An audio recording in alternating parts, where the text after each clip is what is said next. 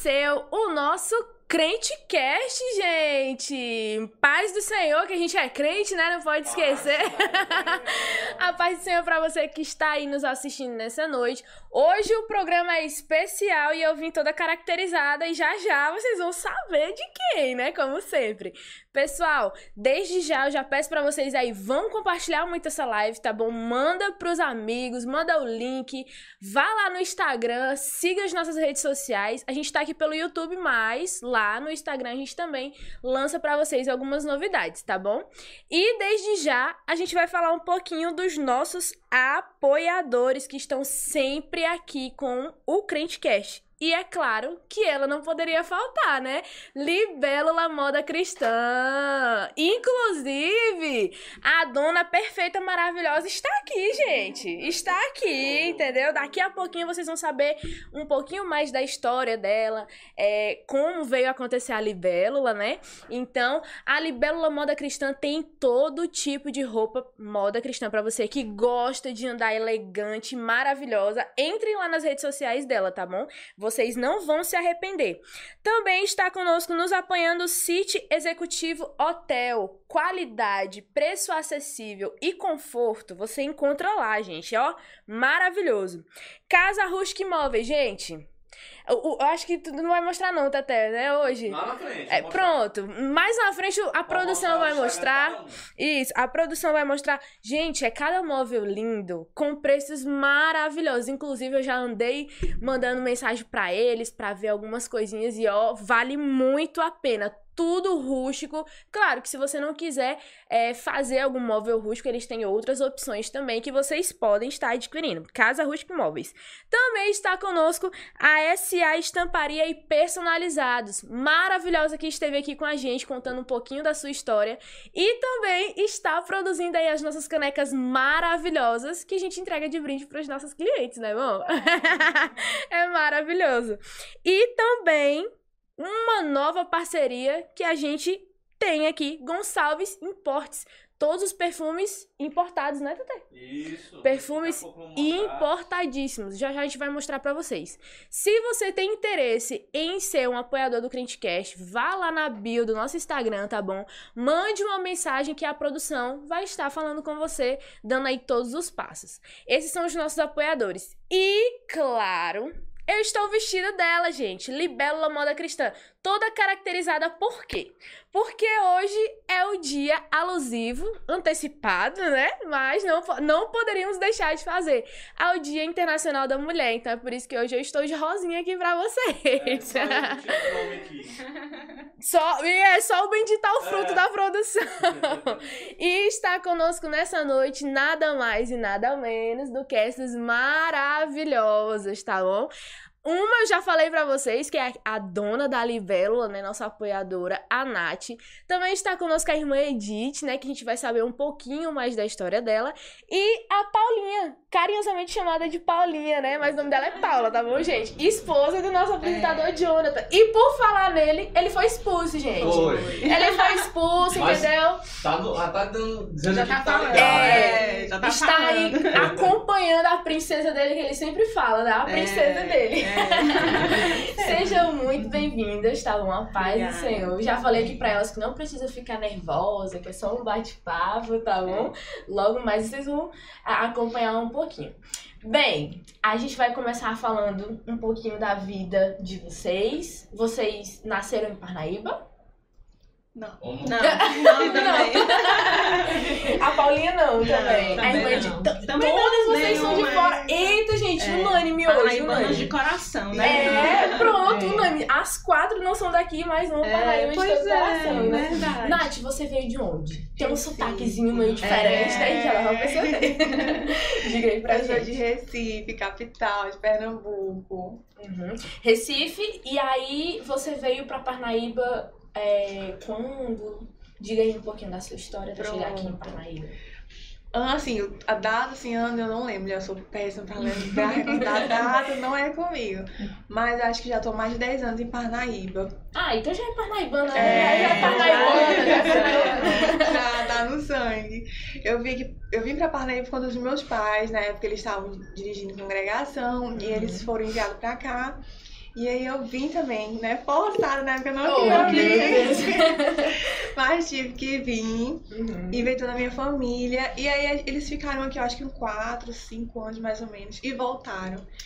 Aí eu casei, nessa época noivei, casei. Só foi eu casar. Demorou um ano, eles voltaram. Eu falei, como assim? Só vieram me deixar Só no vieram varão, né? Só vieram me deixar no só. varão. Quero entregar pra É, Josué. É. E você, irmã Edith? A senhora é de onde? Conte aí pra gente um pouquinho. Ah, eu sou Ceará, hum, mais Ceará. precisamente ali da região de Viçosa. E a gente, eu morava lá, né? Em Viçosa, no interior de Viçosa, meu esposo é de Tianguá. A gente se casou, foi morar em Tianguá, né? Foi lá onde a gente iniciou nossa vida familiar. Tivemos nossas duas filhas. Quando foi em 94, a gente veio embora pra cá. Por questões pessoais mesmo, Uhum. até financeiras, até porque a cidade lá não estava oferecendo aquilo que a gente esperava pra gente continuar, né, dando suporte à nossa família. E aí estamos aqui, desde 94, me considero parnaibana. Ó, verdade. já É. coração já. E a Paulinha? Paulinha não sabia. Gente, Não pra quem não sabia. sabe, não sabia, acredita? Gente, pra quem não sabe, a Paulinha é, tão- é da mesma congregação que Sim, eu. E eu pensei que tu era. Olha. É porque eu amo tanto Parnaíba, eu acho que é isso, eu passo pras pessoas. Eu sou de Corrente, né? Extremo Ah, sul do Piauí, sim. quase Bahia. E aí também foi assim, meus pais vieram, meu pai decidiu vir pra Parnaíba, e aí eu vim, né? Eu não queria vir, também não queria, gostava, nessa época... Porque assim, eu nasci em Corrente, Sim. mas aí a gente veio pra Teresina, morei oito anos em Teresina, e aí depois meu pai decidiu vir pra Parnaíba. Uhum. E aí eu não queria vir, eu lembro que foi muito difícil essa mudança pra mim, mas depois eu vi o cuidado de Deus com essa mudança. Eu vi que Deus realmente escolheu Parnaíba pra nós, assim. Hoje eu amo Parnaíba, me sinto daqui, peço a Deus pra envelhecer aqui, não mudar mais, que mudança pra mim sempre foi muito difícil. É, não é muito bom. Então, é, não é bom mudança, essa Depende. adaptação e tudo, mas assim, vir pra Parnaíba foi pra mim a melhor coisa. Eu amo muito, me considero parnaibano mesmo. Olha só, gente, É. maravilhoso. É, É, são Duda Tremembés e Duda É, da. Diceu. É, É, mais verdade. do de ser, representatividade master aqui. É. Nath, você falou que seus pais são. Seu pai é pastor, no caso, né? Era. É pastor. Tá Era. Isso. Certo. É, você sentiu alguma diferença da igreja de lá de Recife? De Recife, céu. a igreja lá de Recife e daqui de Parnaíba? Senti, mulher, bastante. Era, esse era um dos motivos que eu não quis vir pra cá na Uhum. época, né? Assim, por mais que eu não conhecesse a cidade, tá, só tinha vindo aqui uma vez quando a mãe veio pregar aqui, eu vim com ela.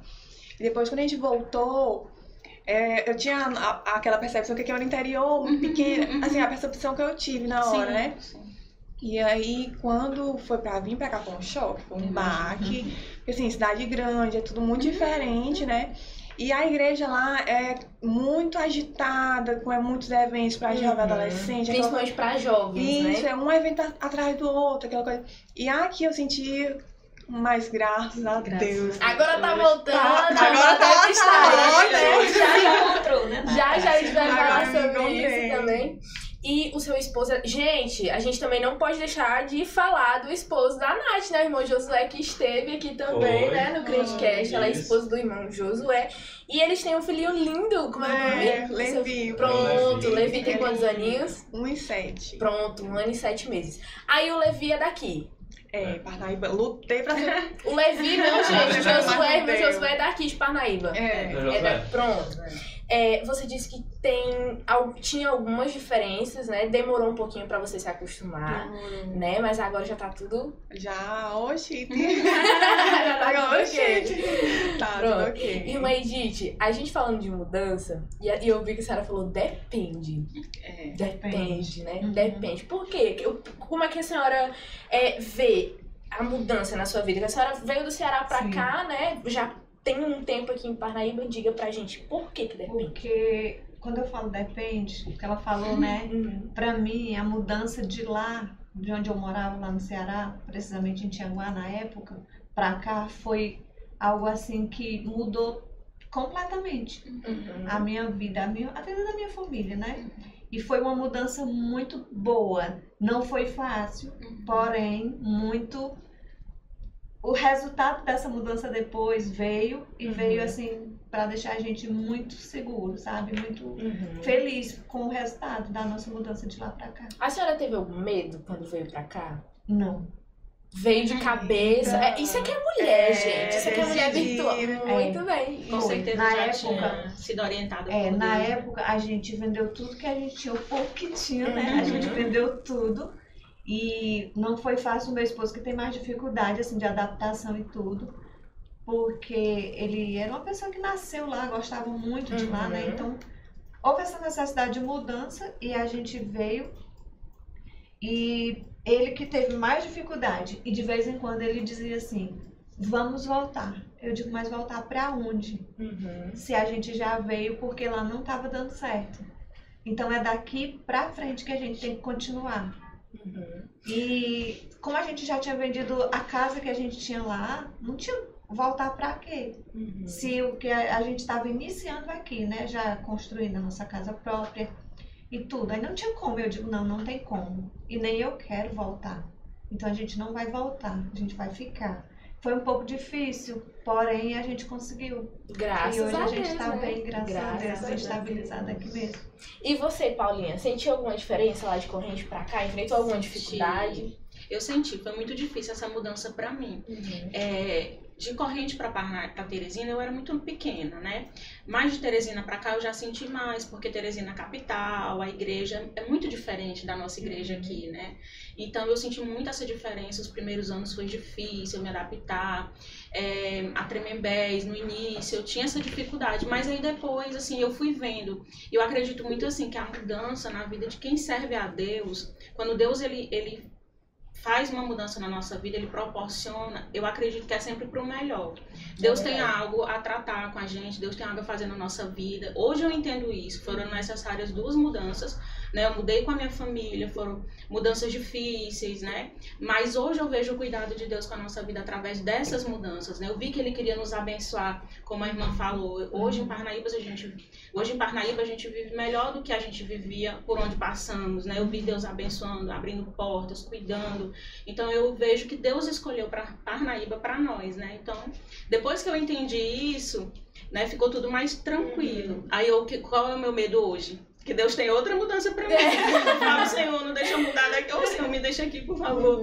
Mas Deus é que sabe, né? É Deus é que dirige o nosso caminho e Deus, ele sabe o que é melhor para nós. Muitas vezes a gente não entende naquele primeiro momento. Uhum. A gente, né, quer questionar, a gente não quer aceitar, mas depois a gente vê o agir de Deus e vê que tudo foi necessário, É né? verdade. Os planos de Deus são sempre perfeitos, São né? sempre É perfeitos. né? Paulinha, é, até você entender que aqui, Parnaíba, era o seio da onde tudo ia acontecer na sua vida, Uhum. você enfrentou alguma dificuldade que te fez falar assim, Deus, eu não vou, Uhum. bati o pé e... Muitas, muitos momentos de tristeza, de me sentir sozinha, Uhum. né? Eu não, eu, assim que eu cheguei na Tremembese, parece que eu não me, me, Encaixava. me encaixava, eu não conseguia me identificar, era muito difícil, eu me sentia triste. E eu sempre fui mais reservada, sempre fui mais na minha, então eu me sentia muito sozinha, né? E aí com o tempo eu fui vendo, aí eu comecei a fazer faculdade logo também, eu criei alguns vínculos na faculdade, fiz amizades. Uhum. Aí foi melhorando, né, com o tempo. Depois conheci o Jonathan.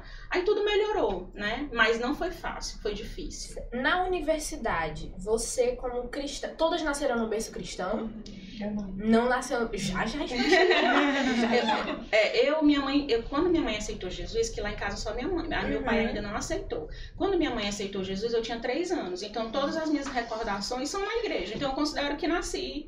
Mas eu cheguei, né? é, cheguei até a ser batizada na igreja católica. Mas assim, não tenho lembrança desse período da vida, entendeu? E aí todas as minhas lembranças são dentro da igreja, graças a Deus. Quando você começou a fazer dificuldade, você como uma jovem cristã, né? A Uhum. gente sabe que tem muita, né? É. Bombardeio de cá, bombardeio de Existe. lá. Você como cristã, teve alguma dificuldade que você enfrentou lá? Sim, com certeza. Muitas dúvidas, né? O jovem.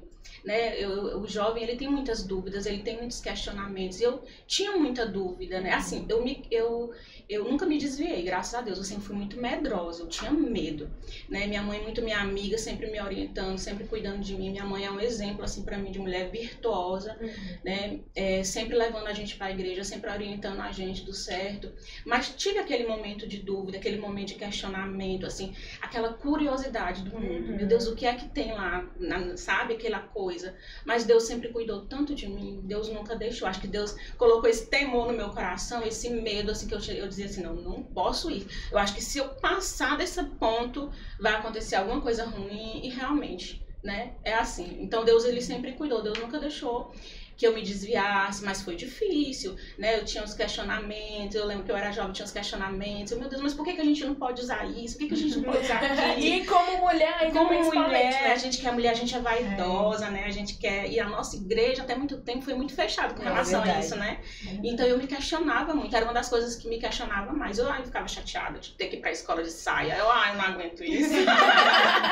eu não entendi, sabe? E aí depois, a minha mãe no início era muito assim, cabecinha fechada, depois ela foi abrindo a mente, ela foi vendo que não era, né, daquele jeito, e aí pronto.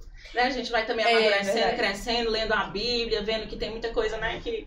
Enfim. Na verdade, você não tinha medo, você tinha temor. É, a palavra do Senhor é, diz que o temor é, é, o Senhor precisa da sabedoria, é né? Então, assim, você não tinha medo, era temor, era temor a Deus, as coisas de Deus. Você não queria errar. É, não queria, né? então, eu sempre tive muito medo de errar. Virtuosas, estudiosas e maravilhosas, gente, nossas convidadas hoje. pra quem não sabe, a Paulinha, né, ela é psicóloga, já já a gente vai entrar também nesse ramo. A irmã Edith é enfermeira, já foi empreendedora, que, né, que eu já fiquei sabendo. vai, vai, vai, também é técnica em saúde bucal, sim, né? Sim. E a a, a Nath, ela também é, estu, é estudante de odontologia, uhum. né? E empreendedora. Então, ó, a gente tá bem acompanhada, gente. Já a gente vai saber Já um pouquinho da história. Também. É. Oh, Já foi, não! Já foi, não, querida. Ela é. é. Eu falo profissionalmente. É. Bom. Gente, e antes da gente continuar aqui o nosso bate-papo, vamos dar um alô pra quem tá acompanhando a gente? Ixi, tá gente. Gente do céu, vocês estão. Olha só, Mundo da Cis, que é a Cirlânia, né? A nossa querida amiga Cirlânia, que também já esteve aqui no Crentecast. Um grande beijo. Só mulheres maravilhosas. Amo demais. Magali Louzeiro também é. já está aqui acompanhando. O Jonathan, esposo é. da irmã Paulinha, né? Você já tá ligado. Tudo ligado. Maria do Livramento da Rocha Ribeiro também está conosco. Irmão Josué, que é esposo hum, da Nath, né? a, minha, a minha querida segunda mãe, a irmã Valda, que é a esposa aqui do nosso é. produtor Bendito ao Fruto aqui hoje. A irmã Carol, que tá aqui nos oh, bastidores, é. né? Que eu também não posso deixar de falar. A filha da irmã Edith também está aqui. Já a gente vai conhecer um pouquinho mais da família da irmã Edith. A Kenia Aguiar também está aqui, apaixonado pelo look, pelos looks da loja Libelo, olha só. Paloma Vieira. o irmão filha, é a outra filha, é, né? Pronto, também está aqui acompanhando. O irmão Arimatea Pai, porque a gente tem o Arimatea Filho e o Arimatea Pai, né? Ele sempre, sempre está aqui conosco. Biblicamente falando, o irmão, é. ele que é o dono da banca CESP Gospel, entendeu? Que as nossas convidadas já falaram que estão com medo, gente, das perguntas. Deus. Como é que a gente faz desse jeito? Como é que a gente Hoje faz? É, é, como você disse, é o dia da mulher, então ele devia dispensar. É, mas ele fez, ele fez perguntas só de mulher. De mulher. Especialmente é, pra vocês. É, Natália. Paloma Vieira. É, é, é minha filha. É, já falei, né? A Roberta Carvalho, Rosária Alencar, Samila a Paloma de Samila Lozeira. É, Samila. Pronto, é, só prima, lá de Brasília. Olha só. Gente, o Crentecast está em Brasília. Estamos é. chiques. Nós estamos chiques. Francisca Pereira da Rosa. Nossa, é irmã. É a irmã é. Wilkina, né? Gente, olha, vão me perdoando, tá bom? Porque o nome de vocês que aparece é o nome que tem no YouTube. Aí a gente não, não se liga, mas. Eu queria mandar um grande abraço para você que está acompanhando a gente aí. Continue compartilhando, tá bom? E se vocês tiverem alguma dúvida que vocês queiram perguntar para as nossas convidadas, podem mandar que a gente vai estar tá aqui lendo para vocês, tá bom?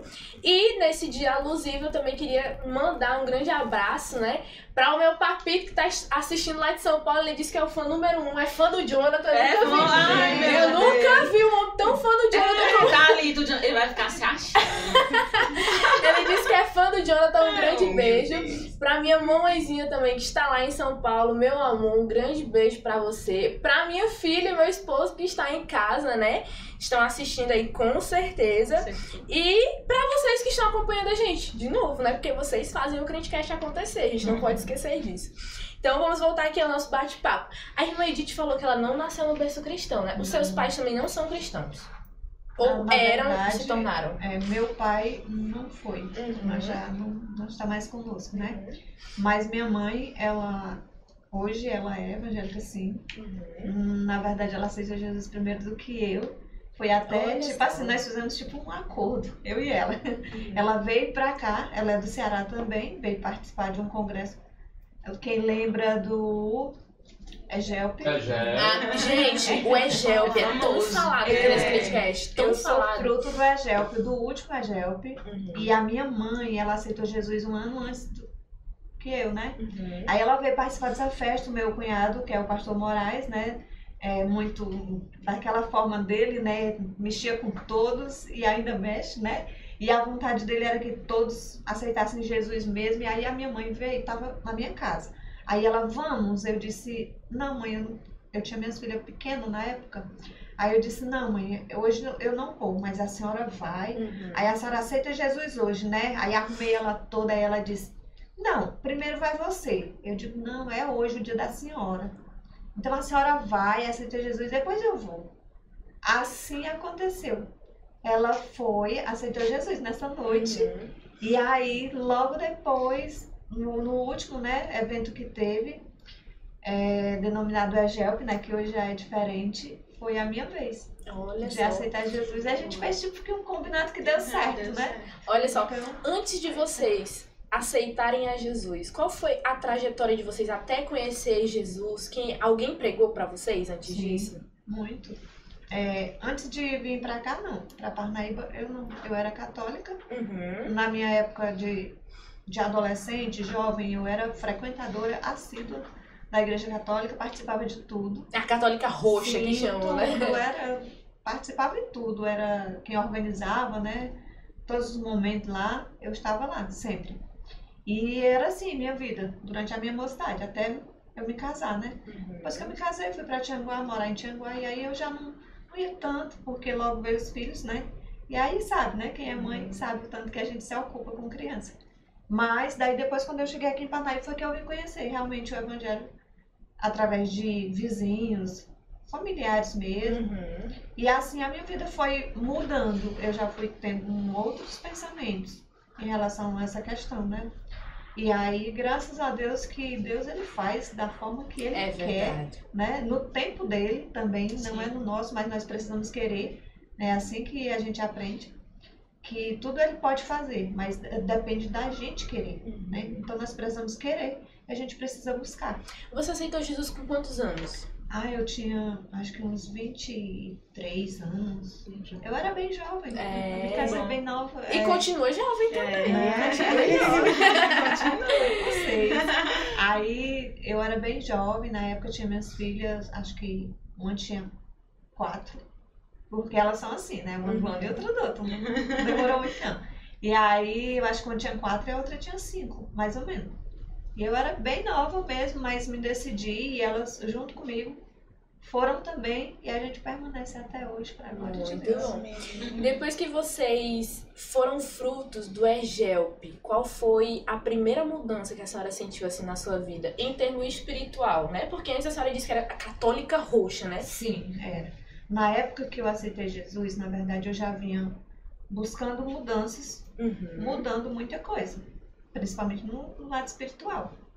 Porque na época, quando eu aceitei Jesus, eu, eu, eu senti essa necessidade na minha vida porque eu vinha me sentindo muito mal. Uhum. Tipo, eu não tinha paz. Sabe aquela coisa de você não ter tantos motivos para aquilo, mas você não ter paz? Você sentir um vazio dentro de si e sabendo que precisa ser preenchido com algo.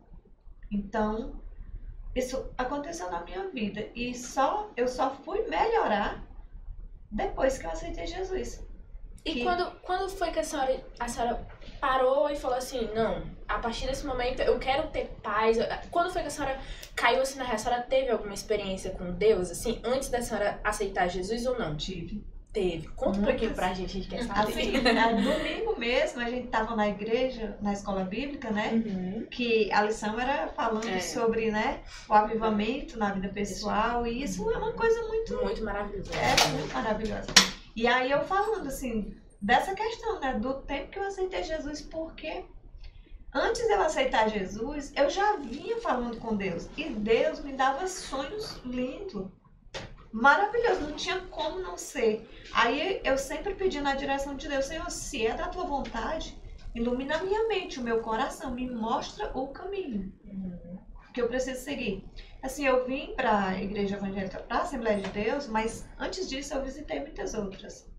Eu tinha essa curiosidade, Uhum. até porque eu acho que você tem que estar num lugar onde você se sente bem, onde você olha e você vê algo real e bem claro, né? Assim, que as coisas elas ficam bem claras para você.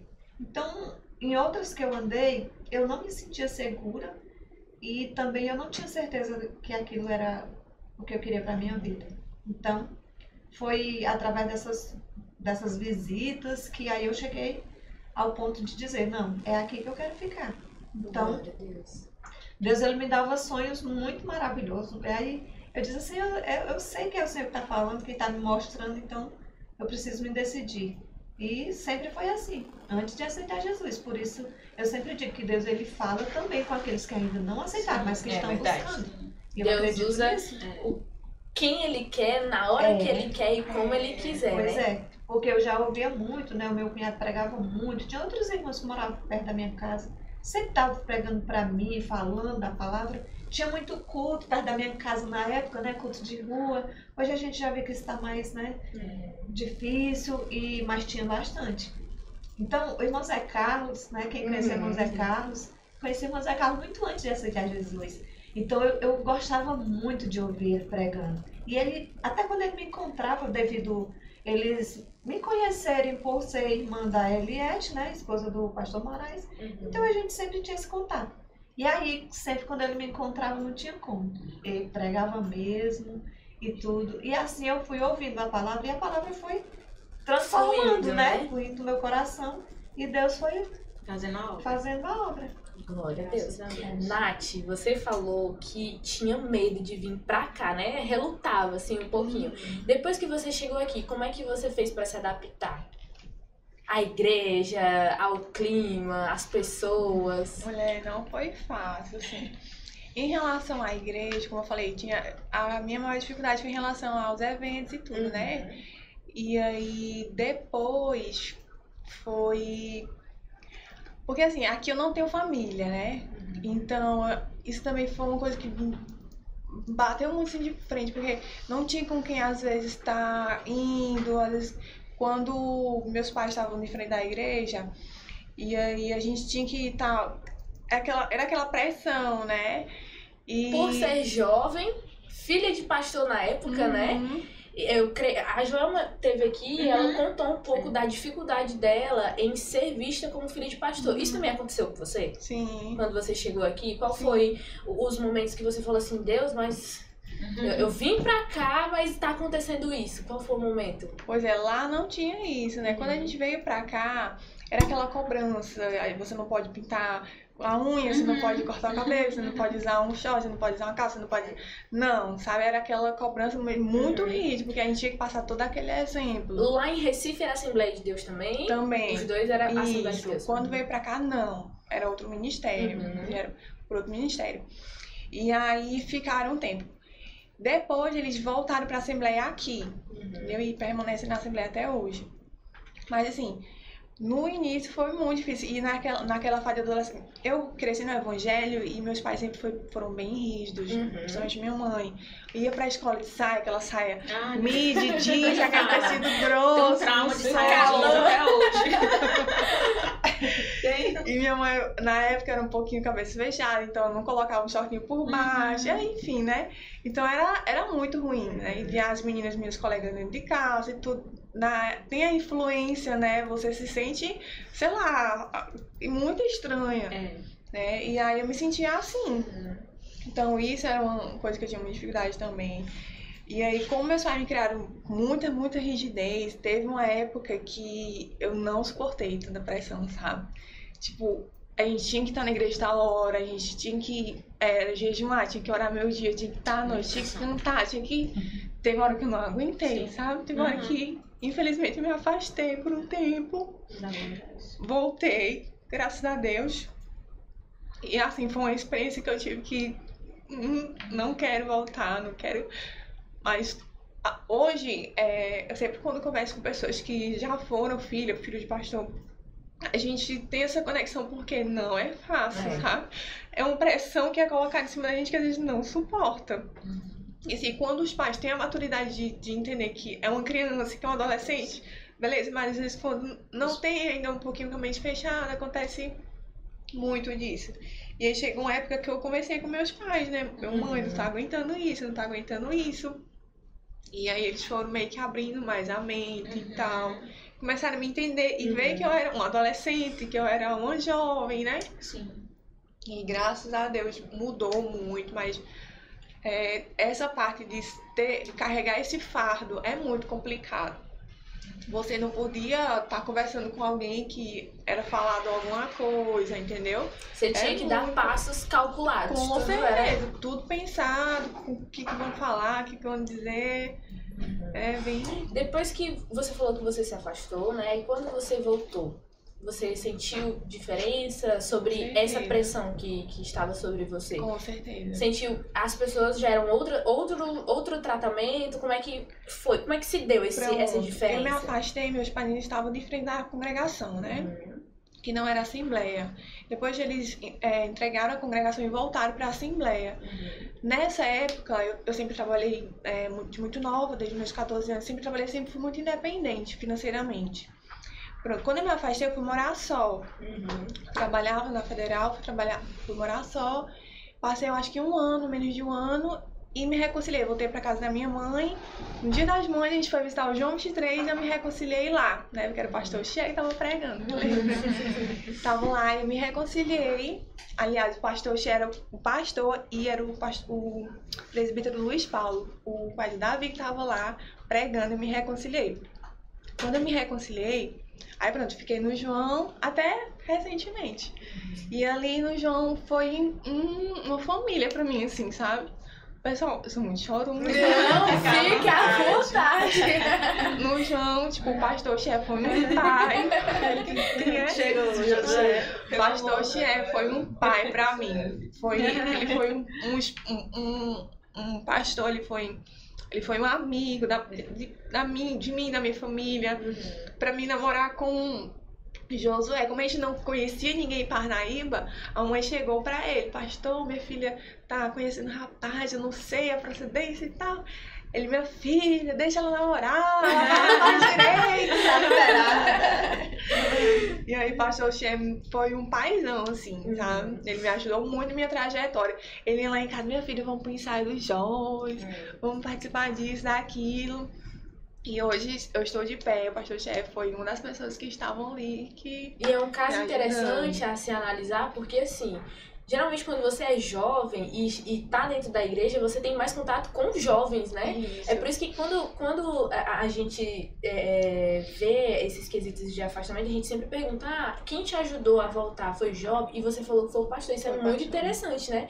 O, o, o pastor, ele tem aquela missão de pai, Sim, né? A pessoa quando... quando Uma visão de Deus, é, né? é uma visão de Deus muito forte. E é muito interessante isso.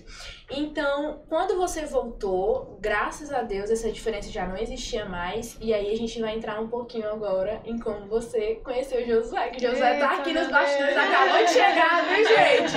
Ele acabou de chegar pra dar apoio pro amor de- da vida dele aqui. É, é, foi nesse tempo que você. foi nesse tempo que você começou a conhecer o Josué ou não? Passou um tempo ainda? Mulher, posso Como é, contar a como verdade? é que se deu amor? história? Pode. cheguei no João, no dia que eu me reconciliei, no dia das mães, ele tava com a câmera lá filmando, era festa, né? Ele tava filmando, mulher, ele tava filmando a igreja todo dia. Quando chegou perto de mim, ele fez assim, ó, ele filmando a igreja todo dia. Quando chegou perto de mim, ele fez assim, ó. Ele, e o papai de olho do meu lado. O que, que esse rapaz quer? Quais são as intenções Foi, dele? é. Aí foi. Quando acabou o culto, entrei no carro, gente saindo, e o José lá na porta, com a mão no bolso. Todo Todo pomposo, né? Todo pomposo. Aí o papai, deixa eu fechar o vidro, porque eu era todo preto, né? Deixa eu fechar o vidro. Aí pronto. Aí continuei indo, a gente não teve mais contato. De, não, não teve contato de se falar, de se ver. É, é, a gente ia, eu, eu sentava mais lá atrás, ele lá na frente, ele cantava bastante, sentava lá na frente. Então, passou algum tempo, as meninas. Eu tinha muita dificuldade de me relacionar, né? Eu sempre tive. Eu, eu tinha mais facilidade de me rela- relacionar com pessoas mais velhas, senhores, senhoras, do que com os jovens. Eu era muito travada. Então, na época, as senhoras, os senhores, o pastor tinha uma das pessoas que eu me aproximei muito, as irmãs. Já os, as jovens, eu tinha mais dificuldade. Acho que é questão de, de conversa, eu não, não conversava muitas coisas assim. Então, é, as meninas tentaram me chamar pra conjunto, ensaio, eu, não, não quero, não quero, não quero. Então, o José viu que as meninas não conseguiram ir, dizendo ele que foi falar comigo pra tentar me chamar pro conjunto, né? Que eu não sei se foi. Até hoje eu tenho minhas dúvidas. Mas a gente começou a se falar assim, ele mandou mensagem, e aí... Não, ele mandou mensagem pra minha, pra minha mãe, pro, pro, meu- pro meu irmão, pedindo meu número. Olha só, afrontosíssimo. Né? Aí, né, cara? É, Gente, o, o irmão Josué, esposo da Nath, tá, tá aqui nos bastidores falando pra Nath falar tudo. Será que tem alguma coisa escondida, gente, por aí? Será que ela tá contando só uma parte da história? Será que vai ter parte 2 do irmão Josué falando isso? não. Aí ele mandou mensagem pro seu irmão. Foi, pedindo meu número. Ai, mandaram. Isso aqui ele foi falar comigo. Quando ele foi, eu fiquei indignada. Quem Olha, passou meu número pra esse rapaz? tem que ser difícil, né? A mulher não pode ser fácil assim, não. Ainda mais cristã, ó. Aí foi aquele auê. Aí meu pai, como é que tu passa o número da menina sem saber se ela quer, não sei o quê? Aí meu irmão, não, pai, é porque ele disse que quer falar sobre o negócio da igreja e tal. Aí pronto. O pai dela vacinadíssimo, né? Experiente, Aí nesse né? negócio foi, ele me chamando pra isso, pra aquilo, eu sempre negando. Ele foi insistindo, todo dia ele mandava mensagem, mandava versículo, mandava isso, mandava aquilo. Aí, até que um dia ele me chamou pra sair e não foi vida. Nem lembro como que foi. Conta aí, José, de. Nem- teve um dia que ele me chamou pra sair. Ah, aí me chamou pra ir pra sorveteria. Aí de tanto dispensar, eu, rapaz, eu vou só pra dispensar ele pessoalmente. Quando ele chegou no carro, mulher, que ele desceu, que eu abri o portão, eu vi um menino desse tamanhozinho na minha frente. mulher, eu parava no portão, eu fiz assim, ó. E agora? Eu travei no portão, aí ele foi falar comigo e eu. Quem é esse menino? Aí eu fiquei assim. Aí eu sei? Eu nem, nem sabia se era ele, se era um irmão. né? Aí eu, oi, tudo bem? Aí eu, pra já no rosto, Esperando o outro, né? é, porque nas fotos ele mandava assim de baixo, então eu tinha a impressão que ele era alto, Alto, né? né? Gente, a, a gente tá sentada aqui. Estratégia. A gente tá sentada aqui, mas a Nath, ela é muito alta. Eu tenho 1,75m, acho que tu é mais alta do Tem que eu, né? 1,83. Oi, ela, ela tem 1,83m, ela é muito alta. Muito alta é. mesmo. E, e- e- e, tipo assim, quando eu cheguei aqui em São, é, em São Paulo, quando eu cheguei aqui em Parnaíba, porque eu não sou daqui, né? Eu sou de São Paulo. E a gama feminina em São Paulo é muito, é, e muito aqui nós alta. somos pequenas. É, e aqui é muito baixo. Eu falei assim, gente, não é possível É. que eu não vou encontrar ninguém maior do que eu, do meu tamanho. Quando eu vi a Nath, eu, Jesus, glórias a Deus. E a dificuldade dessas mulheres em encontrar um homem compatível. É né? verdade. Minhas filhas, quem conhece elas sabe que elas são também bem altas, né? Não É. sendo portanate, mas é quase. É quase. Aí, quando elas eram bem jovens, assim, né? Adolescente já muito crescida aí, às vezes elas ficavam brincando, né? Mas é uma brincadeira tipo assim. Será que eu vou encontrar um rapaz da minha altura pra mim me casar um dia pra me namorar? Porque elas eram bem grandes, são, né? Bem grandes. Mas tem, gente. Deu certo, o importante é que deu certo. Aí, Nath, vocês se conheceram, saíram. Foi, saí pra tomar um sorvete. No dia eu só fiquei calada, ele falando, falando, falando. Eu lembro que a única coisa que eu abri minha boca foi- pra falar, vamos. Era Oh, nome, cara, vamos. Aí assim, depois de- desse dia que a gente se viu pessoalmente, aí eu não queria, porque ele era muito pequeno, porque não sei o quê. Eu não queria, né, pessoal? Aí depois eu vi pessoalmente, então eu já- que eu quis mesmo.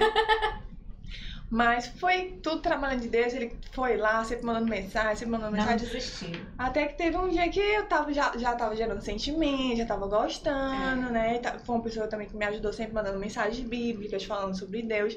Então ele foi esperto. Estratégia. viu? É, estrategista. Para os meninos que estiveram assistindo. Aí, rapaz. Hashtag Aprendam. dicas. É, Hashtag dicas. jovens. Então, todos aí, quem quiser seguir, né? É. É, poder círculos conquistar para também essa. É verdade. Josué. Perdeu não, né? Paulinha, como foi? A gente já tá aproveitando que a gente já tá falando de relacionamento, É. né? A Paulinha é, é, veio, também não é daqui, chegou aqui, né? Se Uhum. adaptou. Uhum. E como foi que você conheceu o Jonathan? Mas antes disso, É. a igreja que você começou a congregar É. foi a Assembleia de Deus ou foi Sim. outro ministério? Sempre, sempre fomos da Assembleia de Deus. A minha mãe aceitou lá em Corrente, né? Jesus, na Assembleia de Deus Missão. E aí, quando a gente veio pra Parnaíba, a gente, em Teresina, mi- missão, a gente, minha mãe sempre teve essa preocupação. Eu, eu, eu, eu tenho que ir pra missão. E aí, em Teresina foi assim, e aqui em Parnaíba também. Quando nós chegamos em Parnaíba, a primeira igreja que nós fomos foi o Tempo Central. Uhum. Só que a gente não se adaptou lá. Eu acho que a gente ficou questão de mês. E aí, a gente veio pra Tremembés. E aí, pronto. Assim, no início pra mim foi difícil, como eu disse, a adaptação, mas depois eu tenho um amor pela Tremembés. É, Meu é, Deus, eu Tremembés é amo um tanto a né? Tremembés. É É, assim, eu me sinto em casa, eu, eu sinto que é uma segunda família. Eu tenho um amor mesmo muito grande por lá. E foi lá que eu conheci o Jonathan. Você né? chegou na Tremembés com quantos anos? Eu tinha 18. Era bem jovem era, também, né? É, jovem, bem jovem. Já tô, vou fazer 33. Ah, Então, Continua jovem, continua jovem. Já tem um tempinho. Uhum. E aí eu conheci o Jonathan. E O Jonathan aí... também já congregava lá. Não, foi assim, o Jonathan morava em Tutóia. Uhum. Jonathan tava, nessa época, acho que ele tava meio distanciado. A gente vai ele- fazer um exposit do É. nosso apresentador aqui, entendeu? E aí ele ve- os pais dele vieram de Tutóia pra cá, já estavam aqui um tempo, e ele decidiu vir também pra, pra cá. O plano dele era vir, passar um tempo em Parnaíba e ir embora. Ele sempre teve esse sonho de ir embora do país, essa coisa, sabe? De Hum. trabalhar fora. Querendo sair É, e aí ele Brasil. veio, e a casa dos pais dele ela, era ali por trás da, da Tremembés. Uhum. Então a primeira igreja que ele foi foi a Tremembés. Quando ele chegou na Tremembés, já no primeiro dia que ele chegou, eu já vi ele me olhando. eu já vi ele me olhando, aí já foi aquela comoção na igreja. As irmãs, olha, Paulinha, é pra ti. Aquele Eita. rapaz dá pra ti, dá certo pra ti. Foi uma coisa assim que as pessoas, a irmã Dorinha, a Thaísa, todo mundo gerou aquela coisa, não, aquele rapaz acerta contigo. E assim, no início eu achava o Jonathan tão estranho. Eu achava ele, meu Deus, esse rapaz tem uma coisa estranha, sei lá. Tem um Assim, negócio associado foi. aqui. A Nath achou o Josué pequeno, É. a Paula achou o Jonathan eu estranho. achei, eu achava, sei lá, eu acho que eu falei assim, esse rapaz tem uma vida pregressa, ele tem uma, uma coisa assim errada com ele. Eu, Sabia é, do rapaz. Pois é. E aí a gente, aí a gente se aproximou, né? Logo nos primeiros dias ele, eu já via ele se aproximando, ele pediu meu Facebook pra Thaís, a Thaís mandou, aí ele puxou conversa, né? Aí nisso a gente foi se aproximando. Uhum. Uma coisa interessante é que eu tinha 23 anos nessa época. Eu nunca tinha namorado sério. O Jonathan foi meu primeiro namorado. Tinha, lógico, umas paquerinhas, né? Coisa de jovem, mas nunca tinha namorado sério. E assim, eu ficava, meu Deus, eu não vou casar. Eu já tenho 23 anos, Meu eu vou Deus. ficar. É, Eu vou ficar Aquela pressão, vou ficar pra tia, não vou casar, eu não vejo jovem, que nessa igreja não tem jovem. Mas eu orava, eu orava, eu pedia, Senhor, manda, eu preciso ter um companheiro. Eu me sentia muito só, né? Uhum. Eu, a- quando a Nath falou que ela não, se adap, ela não se identificava nos jovens, eu era assim também. Eu sempre me identifiquei muito mais com as senhoras. Uhum. Não sei, sempre me. Eu acho que eu, que eu tenho um espírito de idosa. Uhum. Eu tenho esse espírito de idosa. É, tô Então eu nunca me identifiquei muito com as jovens, eu era muito mais com as senhoras, então eu me sentia muito sozinha. E tinha amigas, claro, mas eu me sentia só e eu pedia a Deus um companheiro, um amigo. Uhum. E aí eu ficava naquela coisa, meu Deus, eu, eu, eu olhava para os lados e não via, mas Deus ele é, ele é maravilhoso, viu, jovens? Esperem, É porque verdade. Deus manda. É. Né? Quando eu menos esperava, o Jonathan chegou na igreja, a gente se aproximou, a gente se identificou. E assim a gente não se desgrudou mais, né? Foi uma coisa assim muito rápida. A gente já queria casar desde o início, só que assim, a gente passou por uns processos bem difíceis. Nessa época o João estava sem trabalhar, eu ainda fazia faculdade, também não trabalhava. E a gente passou muitas dificuldades, assim, porque assim, eu sempre quis casar, eu falava, eu quero casar, vou sair da casa da minha mãe e eu quero ser totalmente independente. Enquanto eu não tiver condição para isso, eu não caso. Uhum. Então a gente namorou cinco anos. E foi cinco anos de prova, de luta, de dificuldade, a gente querendo casar. E quando uma porta se abria, a outra se fechava. Hoje eu entendo que Deus permitiu que a gente passasse Cuidado, por esse né? processo para amadurecer. Uhum. Depois que nós casamos, foi que assim, mudou a nossa vida. O casamento, às vezes as pessoas falam que o casamento é, deixa o relacionamento ruim, né? Uhum. No nosso caso, o relacionamento ele veio para melhorar ainda mais o nosso relacionamento, a nossa vida, assim, sabe? A gente se aproximou muito mais, a gente teve paz, né? A gente teve paz, assim, de estar casado e tudo. As coisas começaram a melhorar para nós. Então foi isso, né? Eu né, deixo um recado para os jovens, né? Não, não desistam, não se atribulem, jovens. Deus manda, né? Ore, persista na oração, que Deus ele manda. Deus ele conhece a nossa necessidade. Verdade. Né? Tem, tem pessoas que é, vão casar muito cedo, tem outros que vão casar mais tarde. Deus sabe o tempo certo para tudo. Né? E aí, nesse momento, ele estava distanciado. E aí, ele Uhum. veio, se reconciliou. Ele estava, né? Foi ele se reconciliou na Tremembés. Ele vinha, real- ele tinha realmente uma vida pregressa. Ele estava um tempo distanciado, passou por muita coisa. E aí, voltou para o Senhor, foi quando a gente se conheceu. E aí, foi isso. Aí, a gente tá cinco anos de casados. Paulinha, a gente é da mesma congregação, Uhum. né? E eu lembro, é, claro, se você se sentir à vontade de Claro. falar sobre isso, não, a gente Uhum. muda para outro assunto, não tem Uhum. problema. É, eu me lembro, eu me recordo que você, depois de casada, né? Não sei se Uhum. foi no início, eu não me recordo. Hum. Mas você chegou a ter um, um probleminha, né? Que você teve que Uhum, fazer uma sim. cirurgia. Passei por duas cirurgias. Eu fiz duas miomectomias, né, que é a retirada de miomas no útero. Eu tirei, a primeira vez eu tirei um mioma, assim, do tamanho de uma laranja, de dentro do útero mesmo. É como se fosse uma Uhum. cesariana. Abre o útero para tirar. E aí, ano passado, eu fiz outra. Tirei 13 miomas do Nossa. útero. E aí, é, da primeira vez, já tinha uma médica, as médicas aqui em Parnaíba já queriam fazer esterectomia em mim, né? Na época eu tinha 23 anos, eu falei, doutora, eu nem casei ainda, né? Como é que eu vou, né? Quero, quero ser mãe um dia, né? E aí eu fui pra Teresina, Deus me direcionou num médico, esse médico falou, não, Paula, não vou tirar teu útero, tu é muito nova, eu vou fazer de tudo pra salvar teu útero. Da primeira vez deu certo. Fui pra segunda, deu certo novamente, graças a Graças Deus. a Foi Deus. muito difícil, porque eram 13 miomas. Essa segunda cirurgia pra mim agora foi muito difícil. A da primeira eu tive uma recuperação ótima, mas essa segunda foi muito complicada a recuperação. Eu senti muita dor, acho que é porque eram muitos, né? O útero muito fragilizado e tudo. E aí, essa questão de mioma, assim, é um tanto com- quanto complicado, porque eles podem voltar, eles Uhum. voltam, né? Você retira e eles voltam novamente. Eu tenho uma tendência, né? Tenho uma tendência a desenvolver isso. E aí eu estou novamente com miomas, né? Voltaram. E aí eu tô entreguei na mão de Deus, né? A gente Deus tá, é, a gente tá é, esperando, né?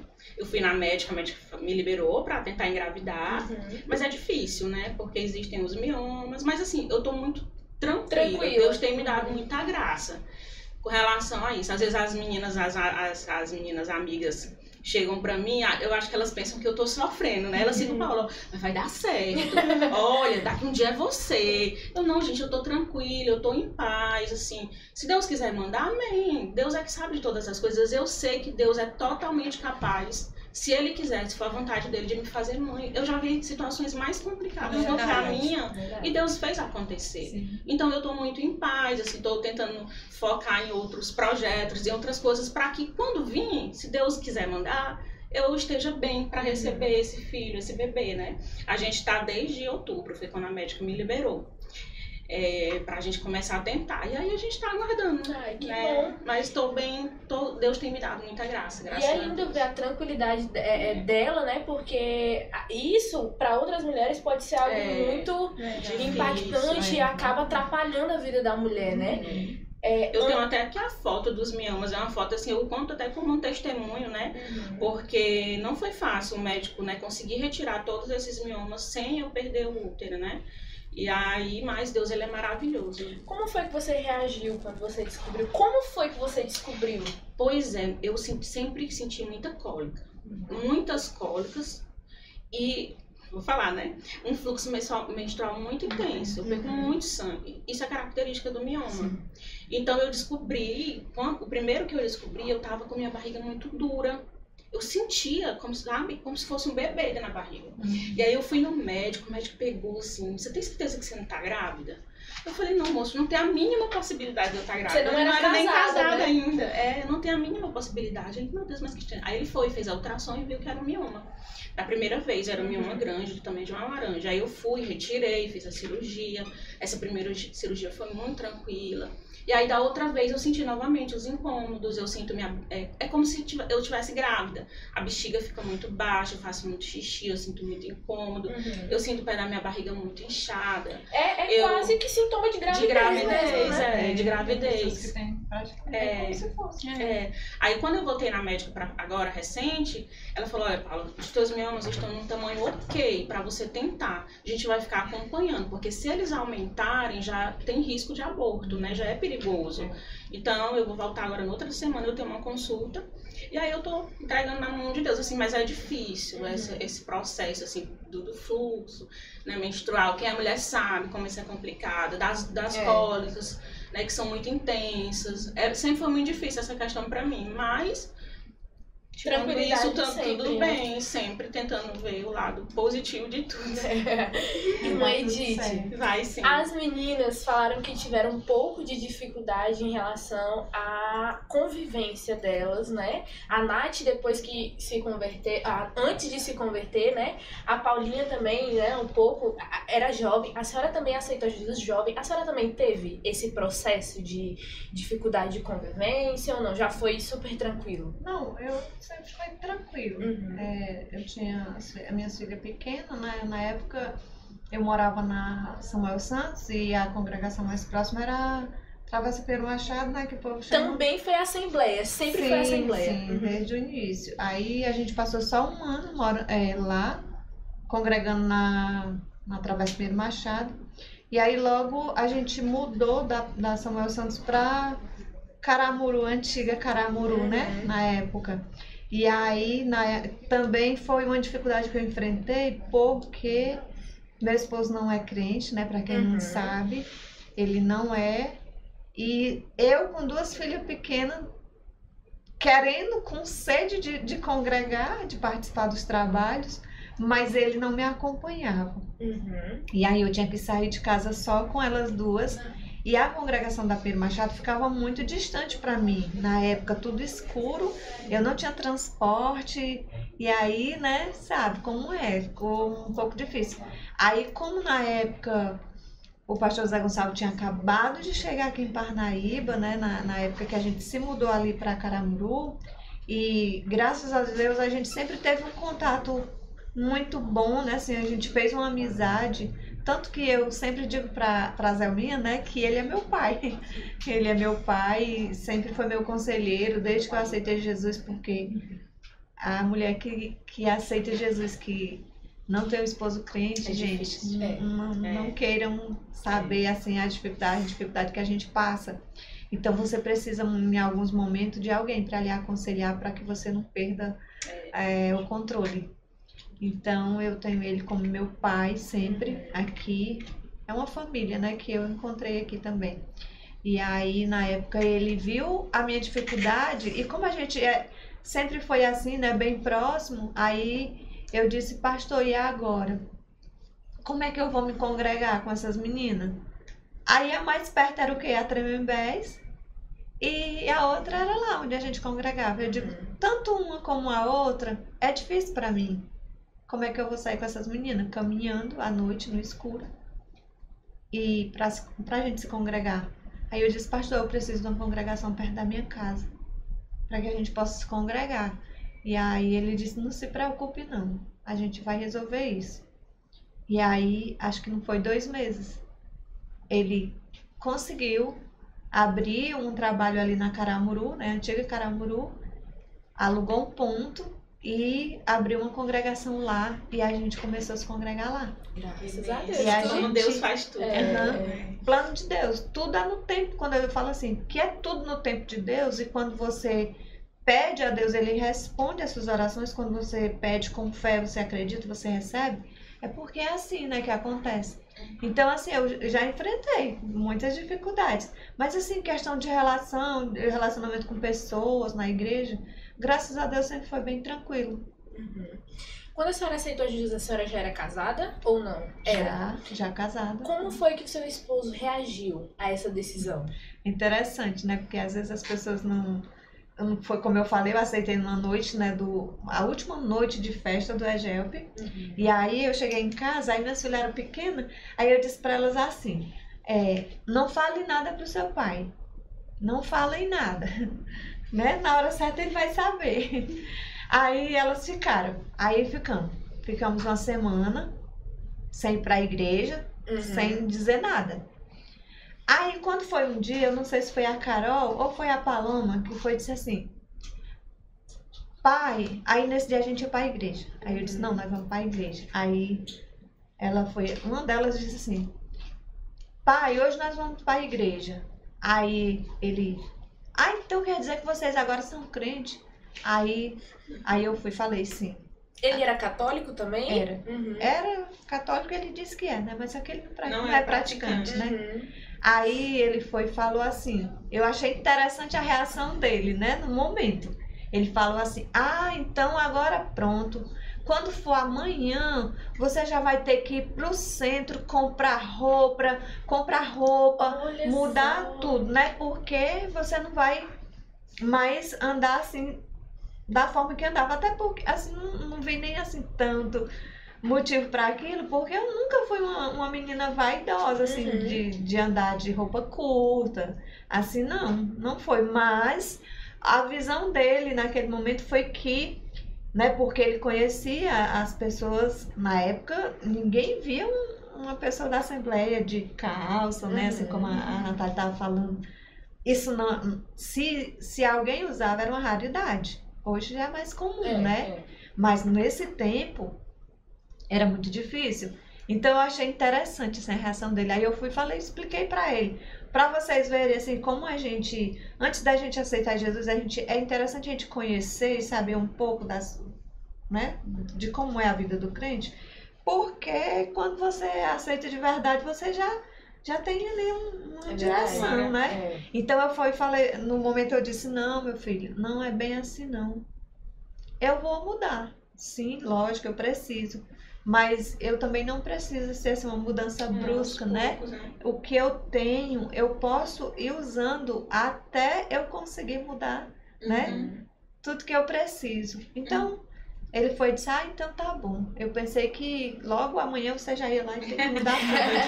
Mas porque muita gente tem esse É, pensamento, né? demais. Às vezes as pessoas não querem ir pra igreja porque pensam que quando aceitar Jesus vai ter que mudar É, tudo, assim, é. automaticamente. É. E não, Não. entende que é um processo, É. né? Você vai aos poucos, deixando os Sim, velhos isso. hábitos, Eu né? digo, A de acordo vida. com o que eu for né, precisando, aí sim eu vou comprar, né? Uhum. Lógico. Do e jeito graças a Deus, graças a Deus pela reação dele, né? É. Porque que achei interessante. Homens, geralmente, quando. Vou dar um exemplo da minha mãe, no caso. Minha mãe, ela aceitou Jesus também depois que ela casou, né? Só que meu pai era aquele tipo de, de pessoa que zombava de cristão, Sim, né? sim. Aí era um embate atrás do outro, né? Foi um, um momento muito difícil na vida dela, mas graças a Deus ela conseguiu passar. E é muito interessante isso, né? O seu esposo, ele era católico e foi uma aceitação muito boa, Tranquila, graças a né? Deus. É, Até certo momento. é. Teve as dificuldades. É, pronto, é. isso que eu queria perguntar. Sim. Foi sempre assim? Ou em algum momento vocês entraram em embate com alguma coisa? E como foi que a senhora fez pra passar por essa dificuldade? Tem uma situação, né, que eu falo, né, Natália, quando, só em lembrar assim a gente já Se emociona. É, porque não é fácil. Aí teve um dia, é, na verdade eu nunca contei isso nem pra, pra minhas filhas, né? Só conta assim que. Mas teve um dia, nessa época a gente já tinha vendido a nossa casa na Samuel Santos e estava construindo aqui, Uhum. na Caramuru. E aí a gente teve que alugar uma casa vizinha lá, porque a gente tinha que entregar que a gente comprou. Desculpa. Aí, quando foi uma noite, ele me colocou assim, eu, como diz o ditado, contra a parede, né? Uhum. Hoje, ele falou bem assim, hoje você vai decidir. Ou eu, ou A igreja. a igreja. Aí eu fiquei atordoada, né? Lógico. Uhum. É o seu casamento, a sua família. Aí eu peguei. Graças a Deus que Deus sempre me deu essa essa Sabedoria. certeza, né, de, de que era eu precisava servir a ele. E aí a noite foi turbulenta, né? Ele disse até de manhã. Aí você imagina, Uhum. Até de manhã você vai me dar uma resposta. Aí eu fiquei. Foi uma noite. Aquela noite escura, como diz, né? Uhum. Porque abrir mão de Jesus Não tem como. não tem como. Aí eu fui muito, graças a Deus, fui muito firme assim na, no que eu falei. Eu disse: Você é meu esposo e eu não estou servindo a homem. E também, homem nenhum nessa terra se compara a Jesus. Então eu não quero perder você. Mas eu não vou abandonar meu Jesus. Meu Deus. Muito forte. Difícil. Foi uma situação das mais difíceis que eu já enfrentei depois que eu aceitei Jesus. Foi a mais difícil. Foi. Foi a mais difícil. É aquela coisa que você fica entre a cruz e a espada. Aí eu, graças a Deus, eu agradeço a Deus assim, sempre, porque Ele sempre me deu essa segurança. Uhum. De essa certeza, né? Porque eu disse, não, eu estou servindo a Deus. Eu não vou perder você. Mas eu também não vou abandonar meu Jesus. Porque eu acredito assim, que não existe, eu amo minhas filhas. Não tem. Sabe? Mas o amor de Deus para conosco não, não tem comparação. Não existe, né? Não tem. Assim como também o amor de um homem para com uma mulher não dá para comparar É com o que Jesus fez por nós. Sim. Então foi assim um, um momento muito doloroso para mim. Porém, hoje eu me considero assim uma pessoa vencedora, sabe?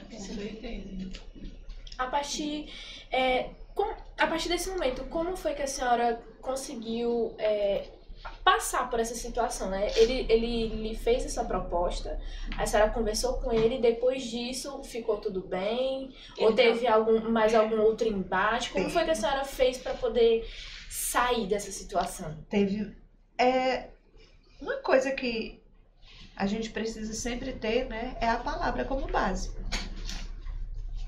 É você ter a palavra de Deus como base na sua vida, você buscar a Deus em oração para que Ele possa lhe orientar em tudo que você está fazendo, né? Na sua vida. E principalmente quando, quando parte para essa parte aí, né? De casamento, família. E eu tinha minhas filhas pequenas, elas gostavam muito de ir para a igreja. E depois disso, aí teve muitas situações, momentos de tipo de você chegar a ponto de, de alguém de querer impedir, impedir você de ir para a igreja também. Teve essas coisas, né? E uma, mais uma coisa sempre eu entendi. E eu sempre pedi a Deus esse entendimento de saber discernir o que é do homem, o que é de Deus e o que é do inimigo. Uhum. Quem é que está agindo? Nessa situação que eu passei de, de questão de escolha, de dizer você escolhe, você vai ter que escolher, eu entendi perfeitamente que aquilo não era dele, Uhum. entendeu? Então você soube lutar com as armas certas, né? Ele não era dele. Eu digo, não é. Uhum. Não pode ser. Isso é coisa do inimigo, usando Uhum. a pessoa para tentar me afastar de Deus. Mas Deus te deu a vitória. É. Você foi firme, né? foi. De- e Deus trabalhou no coração Sim. dele, na vida dele, né? E Aí- deu a vitória. assim, com o tempo, né, a gente foi indo, ainda em frente, ainda em frente, né? Uhum. Ainda em frente, porque continua, né? Ele não, ainda não aceitou Jesus, porém, as coisas melhoraram muito, né? Melhoraram muito. E eu agradeço a Deus, assim, porque eh, Deus sempre me dando vitória, né? Uhum. Assim, Orientação, por sabedoria, né? por mais difícil que seja, mas graças a Deus que até que o Senhor tem me ajudado. A Eu importância de ser uma mulher que tem base bíblica, né? Que ora, porque assim, numa situação dessa, ela podia muito bem, se ela não tivesse base, não tivesse, fosse uma mulher de oração, mulher sábia, ter dito, não, é. eu vou escolher meu esposo, minha família. Com certeza. As, É? Para as mulheres que estão assistindo, né, é, não é difícil de existir a, a mulher virtuosa de provérbios, né? A cada uma que teve uma situação que ela que teve que a gente teve que fazer o uso desses versículos, né? E a irmã Edith é um exemplo disso, né? E é muito gratificante estar ali escutando porque é uma história que ajuda a nossa vida É. Espiritual a também, né? gente falando, eu só lembrava da minha mãe, que ela também passou por uma situação assim, quando Uhum. ela aceitou Jesus com 17 anos, meu, meu avô simplesmente expulsou ela de casa, né? Então ela foi morar com, na Paraíba com uma madrinha dela, morou por alguns anos, que meu, meu, meu avô expulsou ela de casa, porque ela tinha aceitado Jesus. Acontecia muito, né? Antes, Nossa, né? demais. E Com menos frequência É, de hoje, hoje né? Acontece mais menos, né? Mas antes É. acontecia muito, né? E eu vejo assim, Ser que às vezes tem mulheres que elas, não sei, talvez por falta de, de buscar mais, assim, na, É. a- através da palavra, na orientação, é que muitas delas não conseguem, né? Às vezes até deixa mesmo, deixa mesmo de ir para a igreja. Sim. Ah, eu não vou porque meu marido. Eu sempre falo, eu trabalho com o departamento de senhoras, né? E também dou aulas na EBD. Uhum. E eu gosto muito de falar e de sempre dizer, minhas irmãs, que a gente tá falando diretamente para mulheres, Sim, né? Lá, isso. eu digo, minhas irmãs, o nosso Salvador é Jesus. O seu marido não vai lhe salvar. Ele pode lhe ajudar em algumas coisas, mas ele não vai lhe garantir salvação. Então você vai abandonar, você vai deixar de servir a Deus, porque o seu marido não quer. Aí diz, ah, não, vou para a igreja porque meu marido não vai. Eu digo, minha gente, para o céu só vai quem tiver com Jesus. E a mulher indo, né? Ela santifica o esposo, ela vai dando exemplo. E É. o esposo vai ver, nossa, eu quero, né? Minha É mulher. tanto, né? Assim como eu falei, já passei por tanta coisa. É. Mas é interessante, né? Porque Deus ele conhece também as nossas necessidades, né? Aí tem dia é, que por alguma coisa eu quero ir para casa, a gente trabalha e passa o dia no trabalho, né? Eu, a Carol, meu esposo.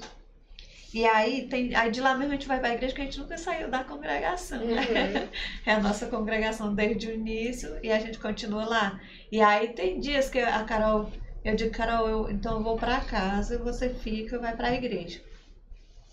Aí eu, ele não quer ir para casa, ele vai para casa, só que quando ele vê que a gente vai deixar a Carol, né, é, para ir para a igreja sozinha, ela diz, ele diz, não, vá com a Carol, Uhum. ou seja, assim, tem momentos que a gente vê que ele entende. E, e outra coisa muito interessante é que, mesmo diante de todas as dificuldades, quando a gente tinha nossas filhas menores, Uhum. adolescentes e tal, e aí ele via o exemplo de outras crianças e adolescentes que eram vizinhos, as dificuldades que os pais passavam, ele dizia assim: graças a Deus que as nossas filhas não, não, não nos dão o trabalho que outros filhos dão aos pais.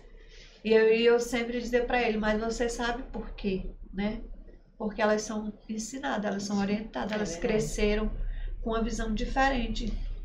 Então, a gente tem que agradecer a Deus. Eu sempre dizia para ele, né, assim, e digo, né? A gente tem que agradecer a Deus.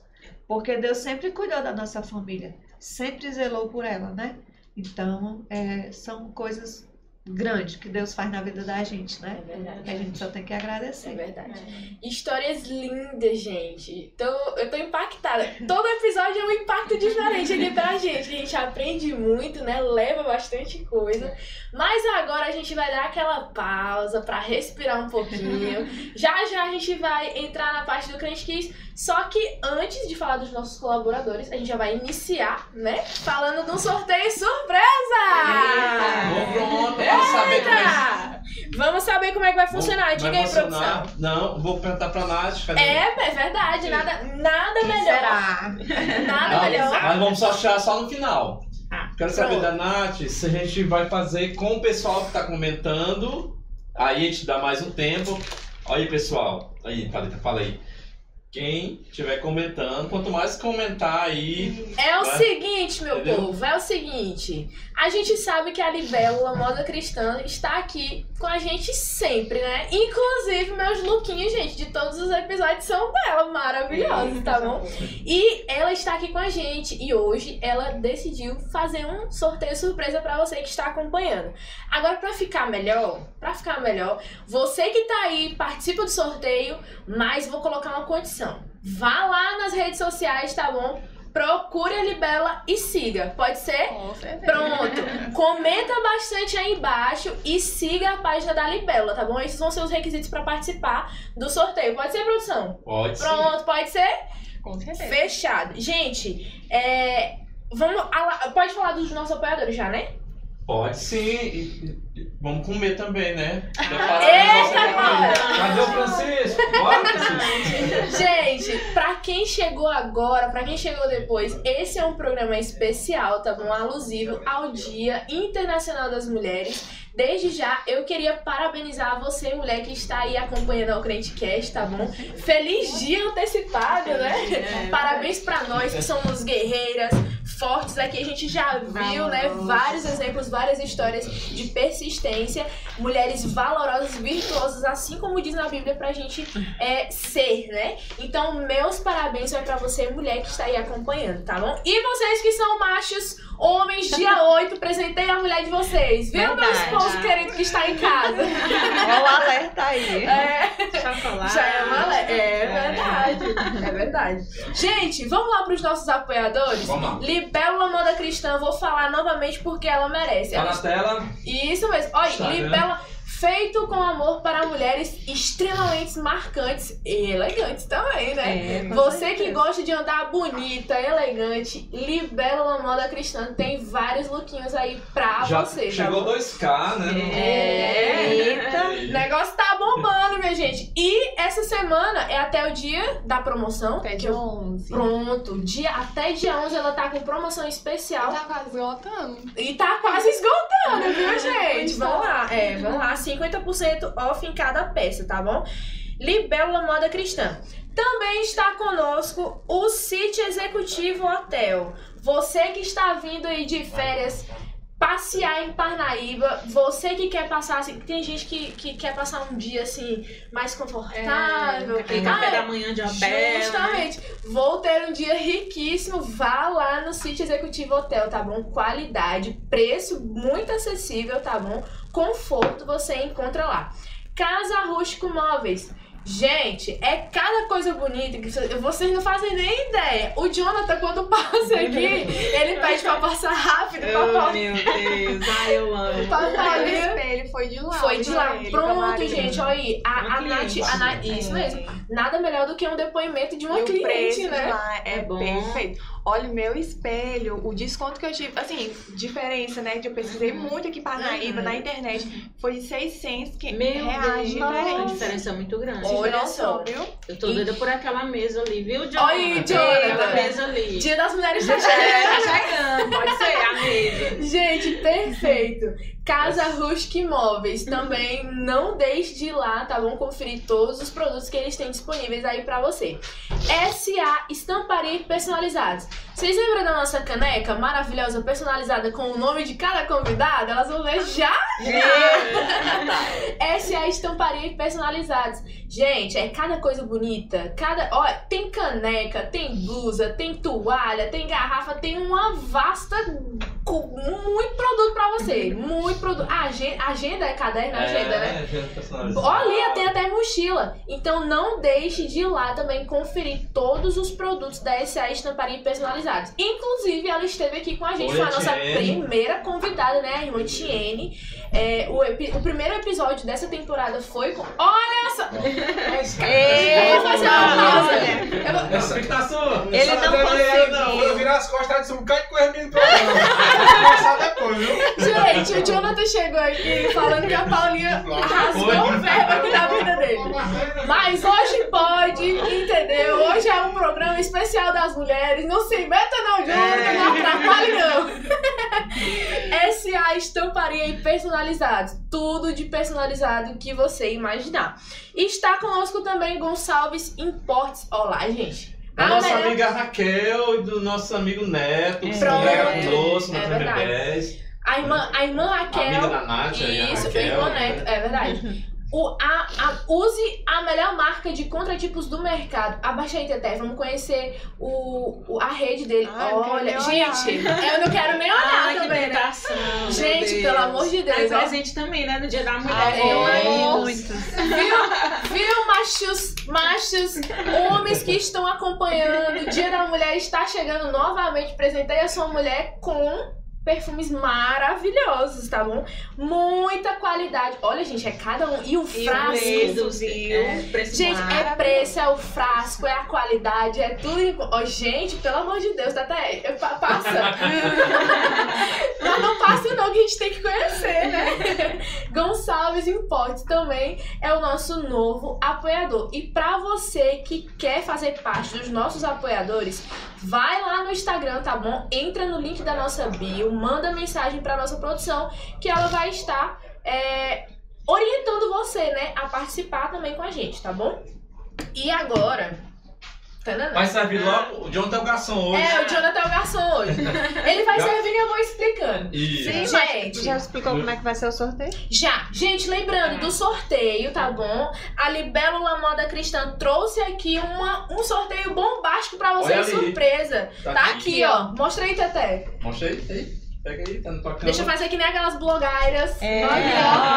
Libélula Moda Cristã. Vai ter um sorteio especial aí pra vocês. Pra vocês participarem, vocês precisam e Comentar. devem, tá bom?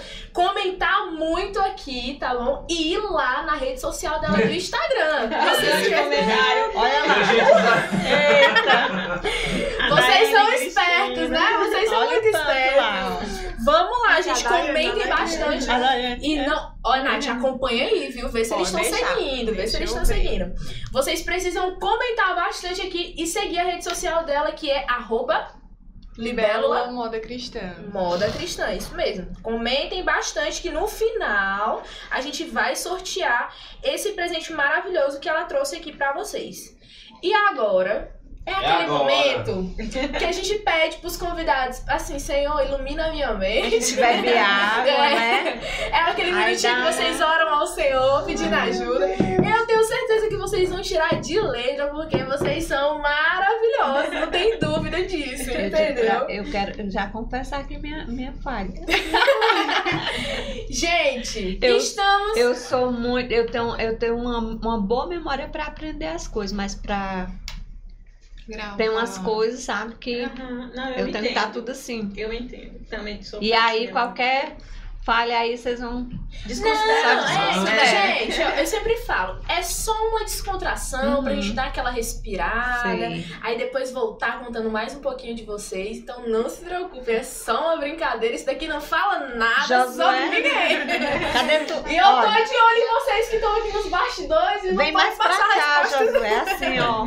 Senta Ali, perto da É, Carol. dois as flores, bota bem aqui assim pra... Ah, na frente? É. Gente, aqui tudo é ao vivo, entendeu? Então não se preocupem não. Aqui na frente? Que vão, é, que eles vão É os dois, é? as coisas. Isso.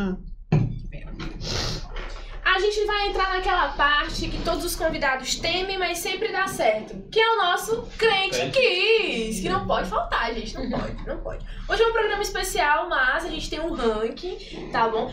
Até se eu trouxe o ranking, inclusive, deixa eu Só- cobrar aqui a produção, Não né? foi Não zerado, posso- não, não, porque- aquele ranking pra começar de novo. é. É. É um programa especial, tinha que ser, É. tinha que ser zerado. É. Gente, Olha aí. eita glória! Aí, ó, hoje, hoje nós Hoje estamos tá. chiques, é tá. verdade. Daqui a hora você A vira. mesa Eita, hoje glória!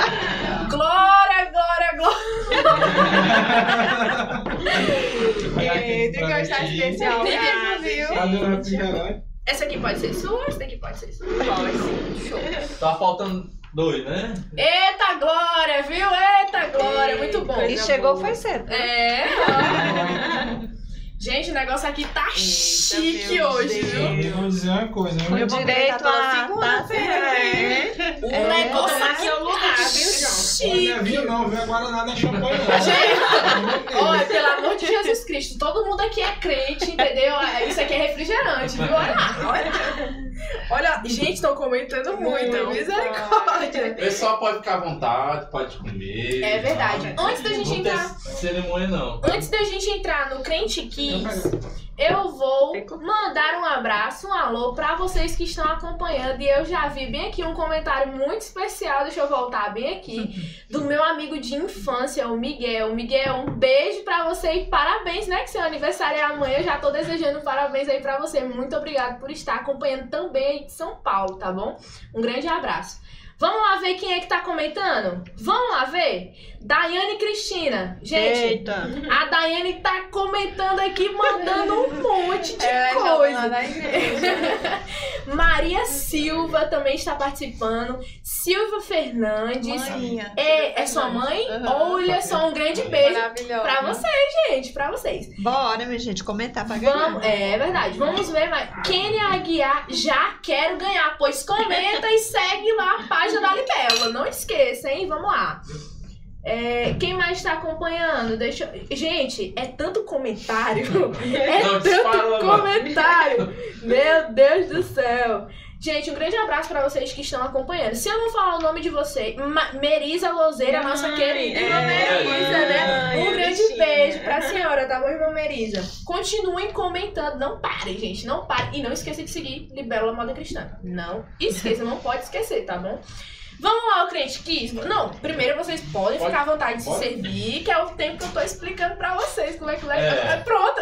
Ei. Melhor relaxamento do que esse não tem, né, Dedé? É verdade. Olha aí. Essa- Esse aqui é só pra iludir a gente. ó. Gente, o Crente Kiss é composto por três perguntas. São três, né? Tá nada. Três perguntas. Três perguntas.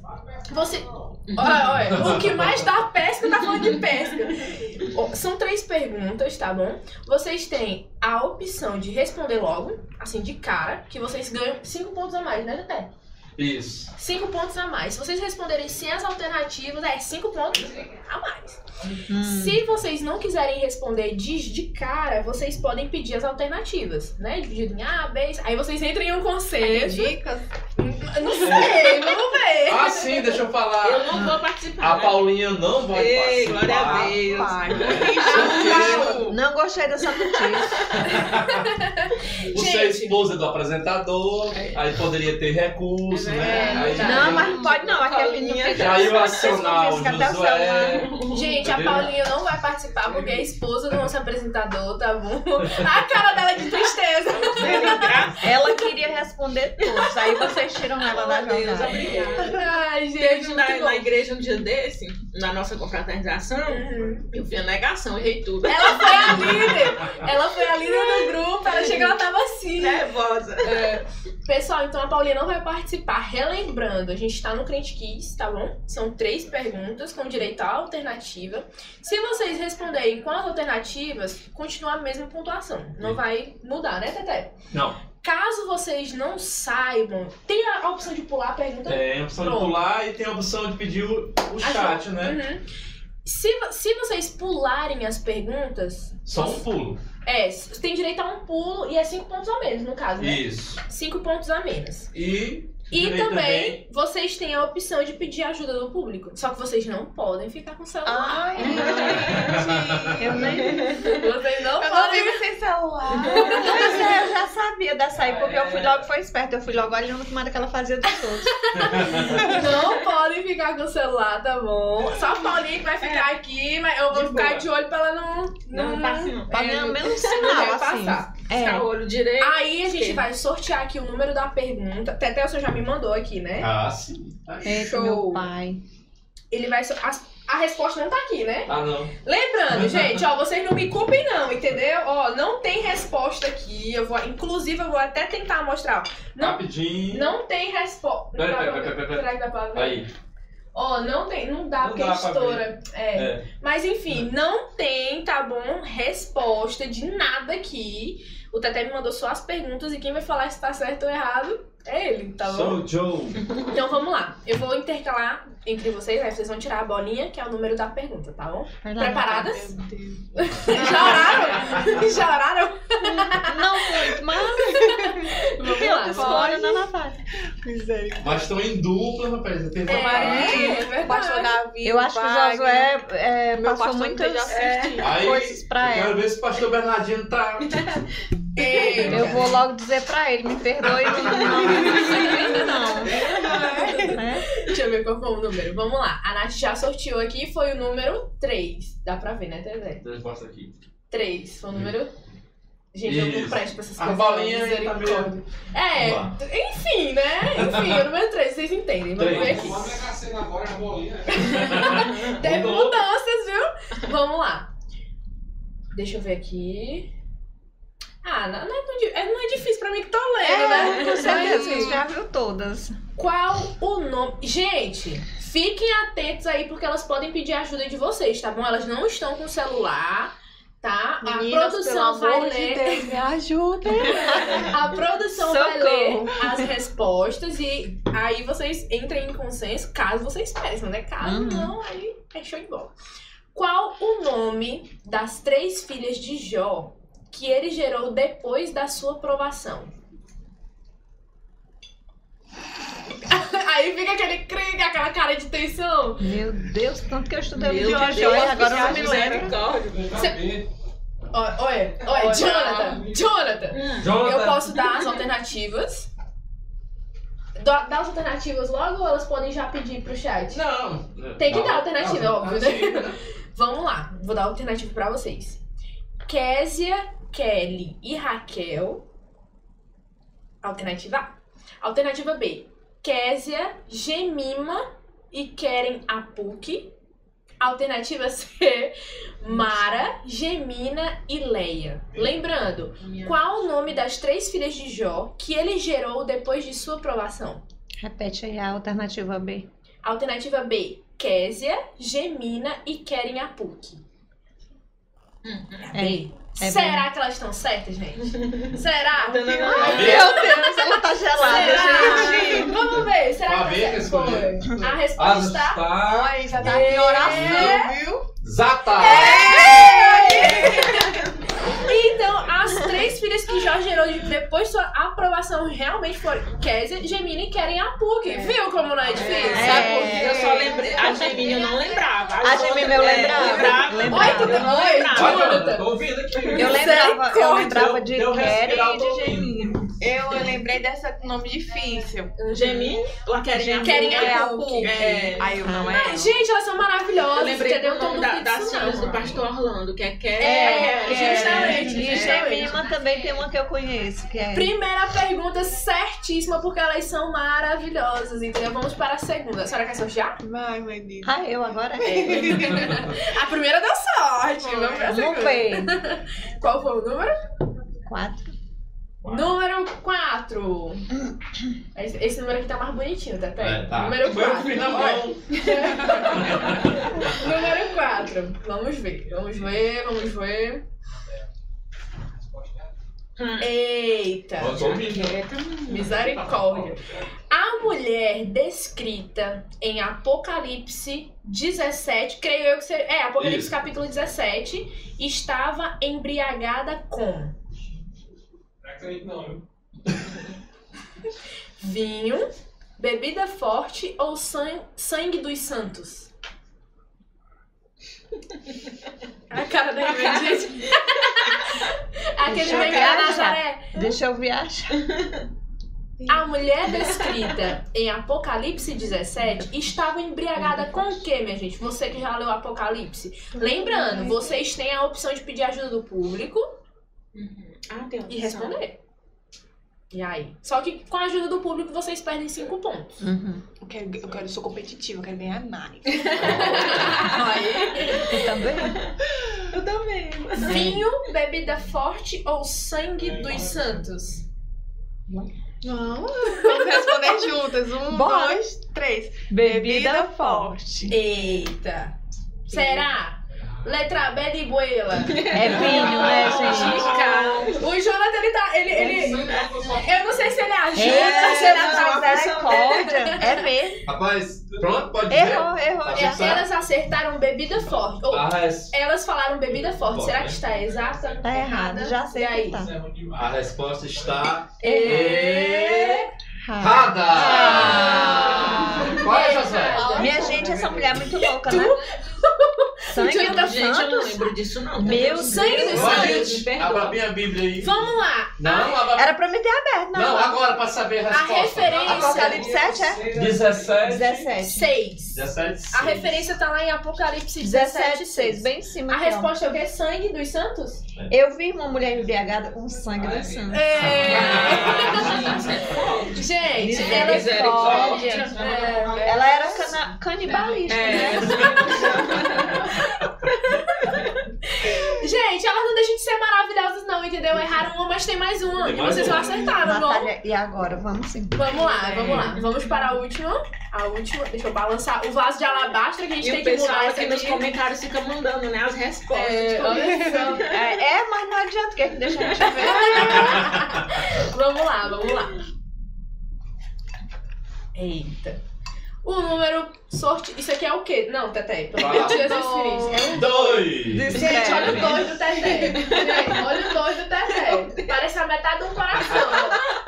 Gente, número 2 foi o número sorteado da vez. Vamos ver qual é a Gente, pergunta desta agora. vez. Olha, qualquer dúvida, pule. É, Peça ajuda. peça ajuda. Que agora é a, é a pergunta decisiva. Vamos lá. É a última, né? É a última pergunta. Quantos filhos. Meu Deus! Tá vendo como é difícil até O que é isso, meu irmão Emanuel? O que é isso? Quantos filhos teve Ketura? Eu vi o que Gente, tanta mulher na Bíblia, Esther. sim, porque não Tantas né? Mulheres mais populares, é uma da Ketura. Eu acho que ele vai lá no fundo, lá no- buscar aquela. Que ele imagina assim, ninguém vai saber. É. Quantos filhos que teve Ketura, a segunda esposa de Abraão? Opa. Quantos filhos teve a segunda esposa de Abraão? É, apelão, meu irmão, é apelão. Não sabia nem Se- que. será que foi seis? Será que foi dez? Será que foi sete?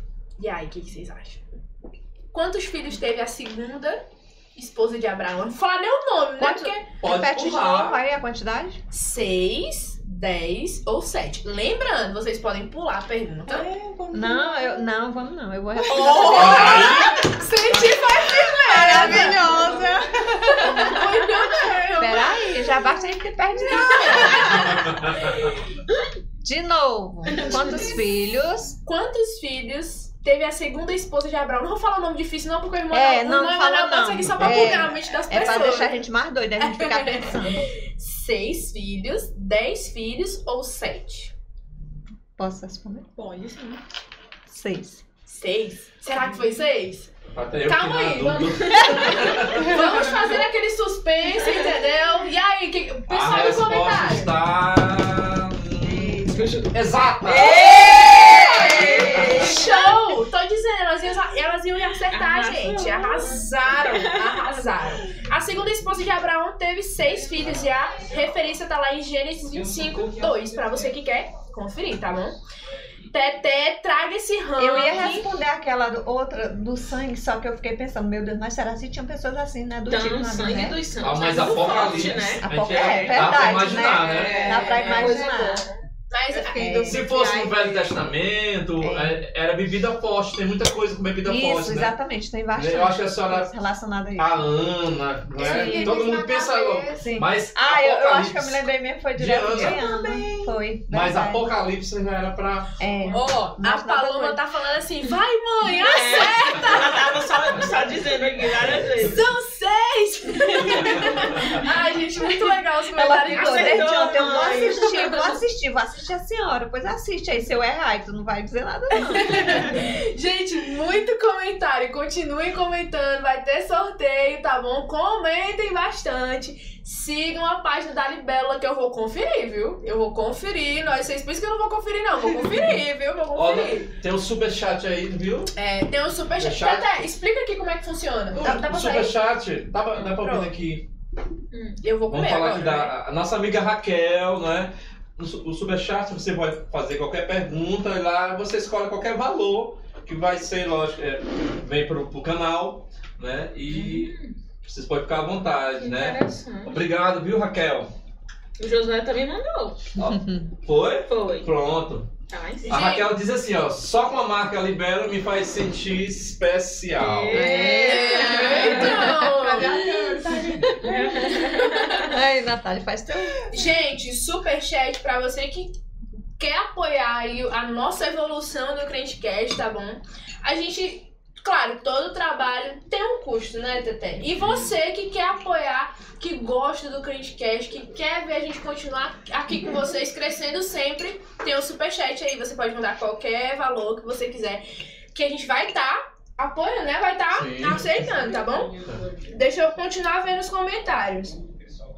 Mãe, Dani mandou um abraço pra você. Olha só, a Paloma tá comentando o tempo inteiro aqui. Gente, esse foi o Critiquis, tá bom? Do episódio de hoje. O negócio aqui tá chique, tem flor, tem taça. Tá bonito, Gente, tá, tá bonito. Olha, a produção arrasou. Tratamento especial. Dona Valda. É, foi a Valda. Irmã Valda, minha, Arrasa. minha, minha segunda mãezona. Gente, a mulher pra decoração. Tem outra Raquel- não. Tem A igual irmã, não. é, a irmã Valda, gente, ela arrasa tanto nas decorações, gente. Pelo amor de Deus. Teté, o senhor foi sortudo, entendeu? O senhor Obrigado. sabe disso, né? O senhor sabe disso. e um grande beijo pra ela, né? Que é a mulher que está acompanhando aí também. Um grande beijo. E aí, Beijo, amor.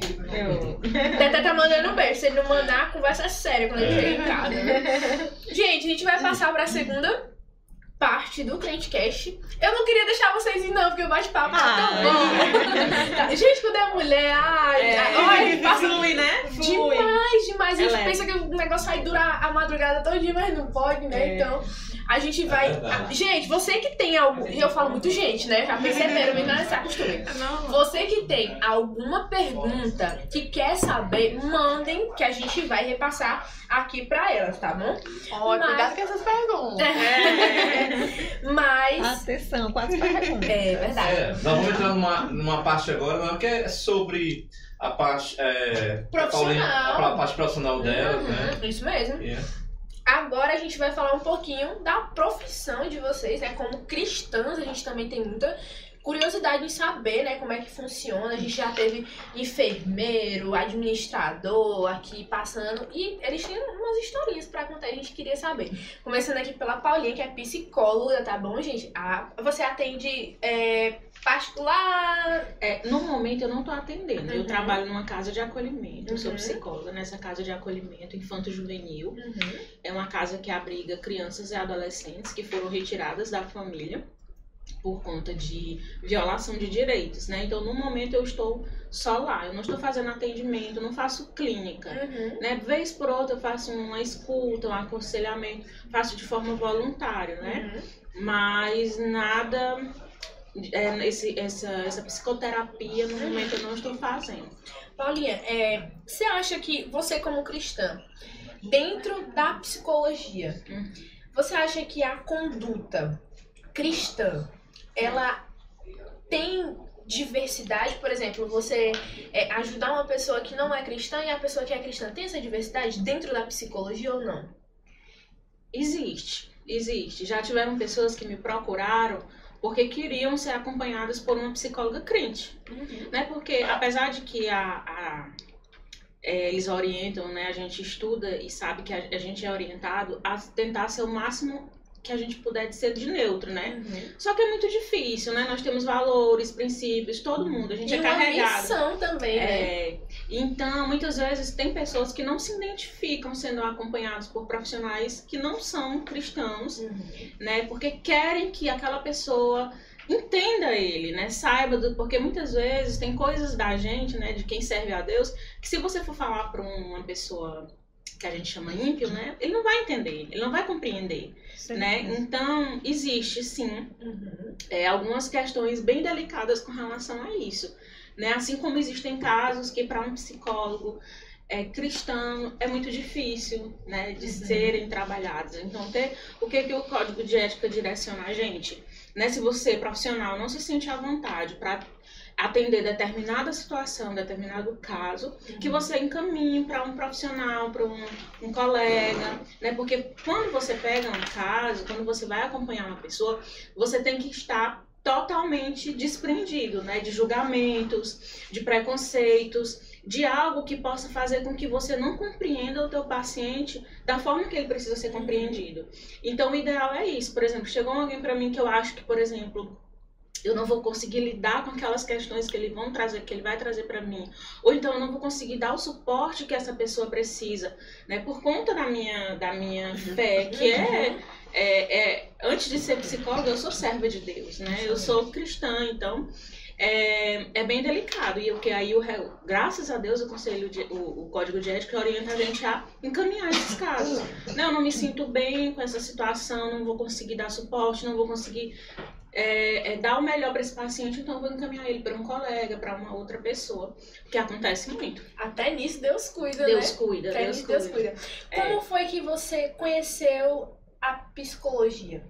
Pois é, a psicologia não foi meu, não era a minha primeira opção. Né? Quando a gente entra na faculdade, É, o professor sempre, sempre Não pergunta era a a primeira opção. Não era. E eu sempre quis fazer direito, né? Uhum. Sempre quis fazer direito, mas foi a porta que Deus abriu para mim. Uhum. Né? Eu sempre botei na minha cabeça, eu quero estudar, quero fazer é, faculdade pública. Eu sempre botei isso na minha cabeça. Até porque na época é, as condições eram mais difíceis, eu não queria sobrecarregar meu pai com mais uma. um- um- um- uma como é que eu posso dizer? Uma, um gasto, né? Uhum. Então eu botei isso na minha cabeça. Eu fiz vestibular algumas vezes para direito, não consegui passar, e fiz para psicologia. Uhum. E eu sou muito assim, quando eu começo uma coisa, eu tenho que terminar. Eu não consigo deixar pela metade. Então eu comecei a fazer psicologia, eu não me identificava muito. Mas eu botei na minha cabeça, eu vou concluir esse curso. Eu vou comecei e vou terminar. E aí fui, né, fiz ps- psicologia, concluí, graças a Deus. Vou fazer nove anos de formada esse ano. Olha só. É, o tempo passa muito rápido. É. E aí é, comecei a trabalhar na área, só que eu tinha muita dúvida se eu queria fazer aquilo. Eu me sentia muito insegura. Eu tinha muita insegurança com relação à minha profissão. Eu achava que os outros, que os meus colegas, eles eram mais capacitados, mais habilitados do que eu. Uhum. Então, durante muito tempo eu fui insegura e eu achava que não era pra mim a psicologia, porque a psicologia é difícil. É uma profissão difícil, não é fácil, né? Uhum. Então eu fazia concurso para tudo enquanto, menos para minha área. Eu fazia para concurso para polícia, para banco, para nível médio, né? Eu Uhum. fazia esses concursos. E aí, só que Deus sempre abria portas para mim na minha área. Desde que eu me formei, Deus sempre abria portas na área da psicologia, né? Primeiro eu comecei a trabalhar no Ceará, trabalhei em Chaval, Uhum. depois fui trabalhar no Maranhão, em Água Doce do Maranhão. Trabalhei lá, depois vim pra Parnaíba. E aí eu comecei a pensar, meu Deus, eu acho que Deus quer me quer na psicologia. E aí, é, né, Deus sempre abrindo essas portas, eu, eu fui, né, comecei a trabalhar. E aí quando eu me vi em determinado momento da minha vida, eu tava gostando daquilo. Eu tava gostando do que eu fazia. Eu, eu vi assim, poxa, eu consigo, eu acho que eu sou uma boa profissional, eu acho que eu tenho jeito pra isso. E aí Deus foi trabalhando também essa insegurança que eu tinha, né? De achar que eu não era capaz, que eu não conseguia. E aí eu fui me, me sentindo realizada com a minha profissão, né? Então, assim, foi um amor que não foi um amor à primeira vista. Foi construído, né? Esse amor pela psicologia. Hoje eu me sinto realizada. Uhum. Hoje eu estudo só pra minha área, eu faço concurso só na minha área. E assim, eu me sinto feliz hoje, né? Eu vejo que Deus realmente queria esse caminho pra mim, né? às vezes os planos, os nossos planos não são os planos É. de Deus e os planos dele a gente tem que entender que é muito entender. melhor. E hoje em dia você traz a psicologia pra dentro da igreja, né? É, eu- Deus, Deus tem aberto essas portas, né? E eu me sinto muito feliz. Porque durante muito tempo da minha vida também, eu me, eu me pegava assim, meu Deus, eu não sei cantar, eu não sei pregar, eu não sou pregadora, eu não sou... O que, que eu vou fazer pra ti, Senhor? Né? O que, que eu tenho nas minhas mãos para me te oferecer? E Deus, é, através da minha profissão, tem me dado a oportunidade de eu contribuir de alguma forma para o reino, né? Então, para mim é um prazer assim muito grande quando alguém me chama para dar uma palestra, porque assim, para mim no início era muito difícil fazer isso. Eu sempre tive muita dificuldade de falar em público. O Jonathan ele tem essa facilidade de se comunicar, mas eu não tinha isso, né? Eu tinha muita dificuldade, mas eu nunca soube, eu nunca disse um não para Deus. Então se a pessoa vinha me chamar, Paula, tu vai, gente, eu ia morrendo de medo, me tremendo, mas eu Mas ia. Eu não Nunca, eu sempre falo isso pro Jonathan, amor, eu, sou, eu não tenho coragem de dizer não para o Senhor. E quando alguém me convida, eu entendo que é o Senhor me convidando, me chamando, para que eu faça algo. É verdade. Então, no início era muito difícil e hoje eu vejo Deus assim me capacitando, eu vejo que Deus tem me ajudado a melhorar alguma- algumas dificuldades que eu tinha, né? Deus ele capacita, ele vai moldando a gente. Quando você se coloca na posição de dizer assim, Senhor, eis-me aqui, usa-me como tu quiseres, eu quero fazer algo pra ti. E assim, é uma coisa que eu faço de todo coração, eu não cobro, tem gente que cobra, eu não cobro, eu faço isso de forma voluntária, eu vou com o maior prazer do mundo, eu falo pro Senhor, Senhor, eu quero fazer algo pra ti. Deus é tão maravilhoso. É verdade. Deus cuida tanto da gente, Deus tem cuidado tanto de mim, eu tenho assim vivido o cuidado de Deus na minha vida assim desde sempre. Então eu quero fazer algo. Eu quero contribuir. Eu me sinto muito feliz quando essas oportunidades chegam, né? E eu posso levar, falar, levar uma, uma informação, né? Trazer de repente uma informação que vai mudar a vida de alguém, que vai edificar, que vai fazer aquela pessoa de repente pensar, olha, eu não tô bem, eu tô precisando de ajuda, que acontece muito, né? Hoje, graças a Deus, dentro da nossa igreja a gente já fala muito sobre isso. Mas antes existia muito tabu, muito preconceito com relação à saúde mental. Né? Se tinha um irmão com depressão, as pessoas consideravam como besteira. Ah, é besteira, é falta de Deus. É. Esse irmão tá em pecado. E a gente sabe que não é bem assim, né? A depressão ela existe, os transtornos mentais eles existem e eles estão dentro da nossa igreja, dentro da igreja de forma geral, né? Porque o ser humano ele adoece. Ele adoece do físico, ele adoece do, certeza. do, do emocional, do espírito. Então ele precisa de ajuda, né? Por que, que quando a gente machuca a perna, o braço, a gente vai procurar um médico quando a gente não tá bem, é, tá com depressão, tá com uma tristeza que é fora do normal, a gente não busca ajuda, né? Porque a gente tem muita dificuldade. É muito comum ter dificuldade, a gente ter essa coisa de pedir ajuda. E o pessoal tem que ir psicólogo É é, coisa- de dor, É, é, remédio, exatamente. que não é. Que não é, é não profissional entendem, né? que vai ajudar justamente você você não adoecer, né? É você não você não vai quando você entende, olha, isso aqui não tá normal.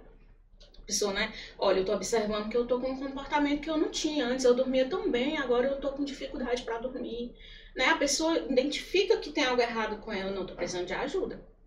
Tem alguma coisa que tá atrapalhando meu sono, eu vou conversar com alguém. E aquilo de repente já te livra, se tu procura um profissional, ou se tanto procura uma pessoa que vai te ajudar, que vai te ouvir, porque às vezes o amigo, lógico, né, o profissional ele é importante, mas muitas vezes a pessoa precisa de um ombro amigo, de alguém para conversar, de alguém para compartilhar aquilo que ele tá vivendo. Então essa pessoa ela vai buscar essa ajuda e vai livrar de repente que ela lá na frente desenvolva algo, né? Verdade. Então, hoje, graças a Deus, a nossa igreja ela já abre as portas, né? As igrejas chamam os profissionais para ir, para falar sobre isso, porque já veem que isso é muito sério. Né? Existem, gente, já vi aqui dentro da nossa denominação de missão, jovens se automutilando, Com certeza. né? Irmãs com depressão, Uhum. né? Os transtornos mentais, eles são duas vezes mais frequentes nas mulheres. Então nós somos muito mais sensíveis, vulneráveis, É. né? A gente, a mulher, ela tem uma é, historicamente, né, a mulher já passou por muitas dificuldades, né? Então hoje ainda existe muito muito muitas muitas, como é que eu posso dizer, resquícios, né? do machismo, que colocava do machismo e tantas outras coisas que colocava a mulher num lugar onde muitas vezes ela era abusada, violentada em todos os sentidos. Né? Então essa mulher ela adoece. Ela tem uma, a mulher ela é aquela que tem uma carga horária de serviço dupla, tripla, ela é mãe, ela é esposa. Então assim, isso cansa, né? E isso adoece se, se, se não for tratado. E além disso, a mulher, é, é, quando ela nasce, ela já vive em uma sociedade que diz que ela biologicamente nasceu pra ser forte. A É, mulher tem que ser forte o tempo O inteiro. tempo todo. Né? A gente vê isso. Eu, eu particularmente escu- escutei muito isso. Minha mãe, por ser. A gente perdeu meu pai, eu tinha um mês e 25 dias. Não, não cheguei a conhecer o meu pai, né? Então minha, minha mãe foi meu pai e minha mãe. Só que as pessoas não entendiam que ela estava numa fase difícil. Não, você é forte. Você tem que ser forte. Claro, reconheço todo o esforço, claro, foi muito guerreira. Mas mulheres não são biologicamente Não. feitas pra ser forte o tempo inteiro. E a gente Uhum. precisa entender isso. Nós, como cristãs, ainda temos o dever de entender isso, né, Paulinha? Uhum, com certeza. A gente precisa reconhecer as nossas limitações, as nossas dificuldades. Entender que nem todo dia a gente tá bem. E tudo bem não tá bem. É sim. Tudo bem não tá bem, a gente é um ser humano. Né? Então, assim, é, a gente precisa saber reconhecer quando a gente precisa de ajuda. Né? E entender que, é, lógico, né? nós que servimos ao Senhor, a gente tem né, a quem recorrer nesses momentos de verdade. dificuldade. Existem os profissionais, existem, mas a gente tem também a quem recorrer. Né? O nosso Deus, ele.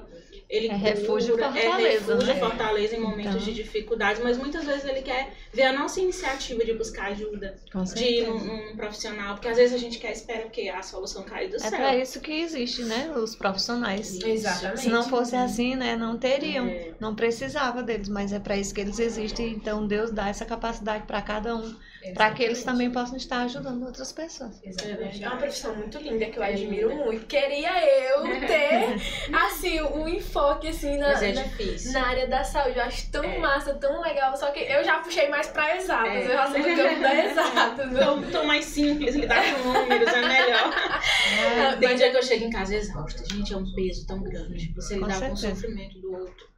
Ai, tem dia que você tem que saber lidar para aquilo não ficar em você. Pra, né? Você sai do serviço e deixa os problemas lá. É, pronto. Porque é uma isso, carga negativa muito grande. isso né? que eu ia lhe perguntar. Como é que você faz pra lidar com essa situação? Você escuta muitas pessoas, né? Jonathan que sofre.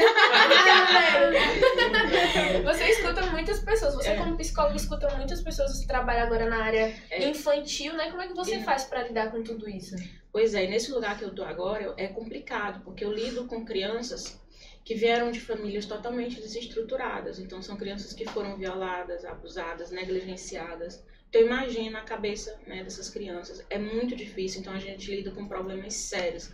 Eu chego às vezes exausta, né? Mas aí a importância do profissional é, ser acompanhado, fazer também um acompanhamento psicológico é Com importante, certeza. ter esse suporte.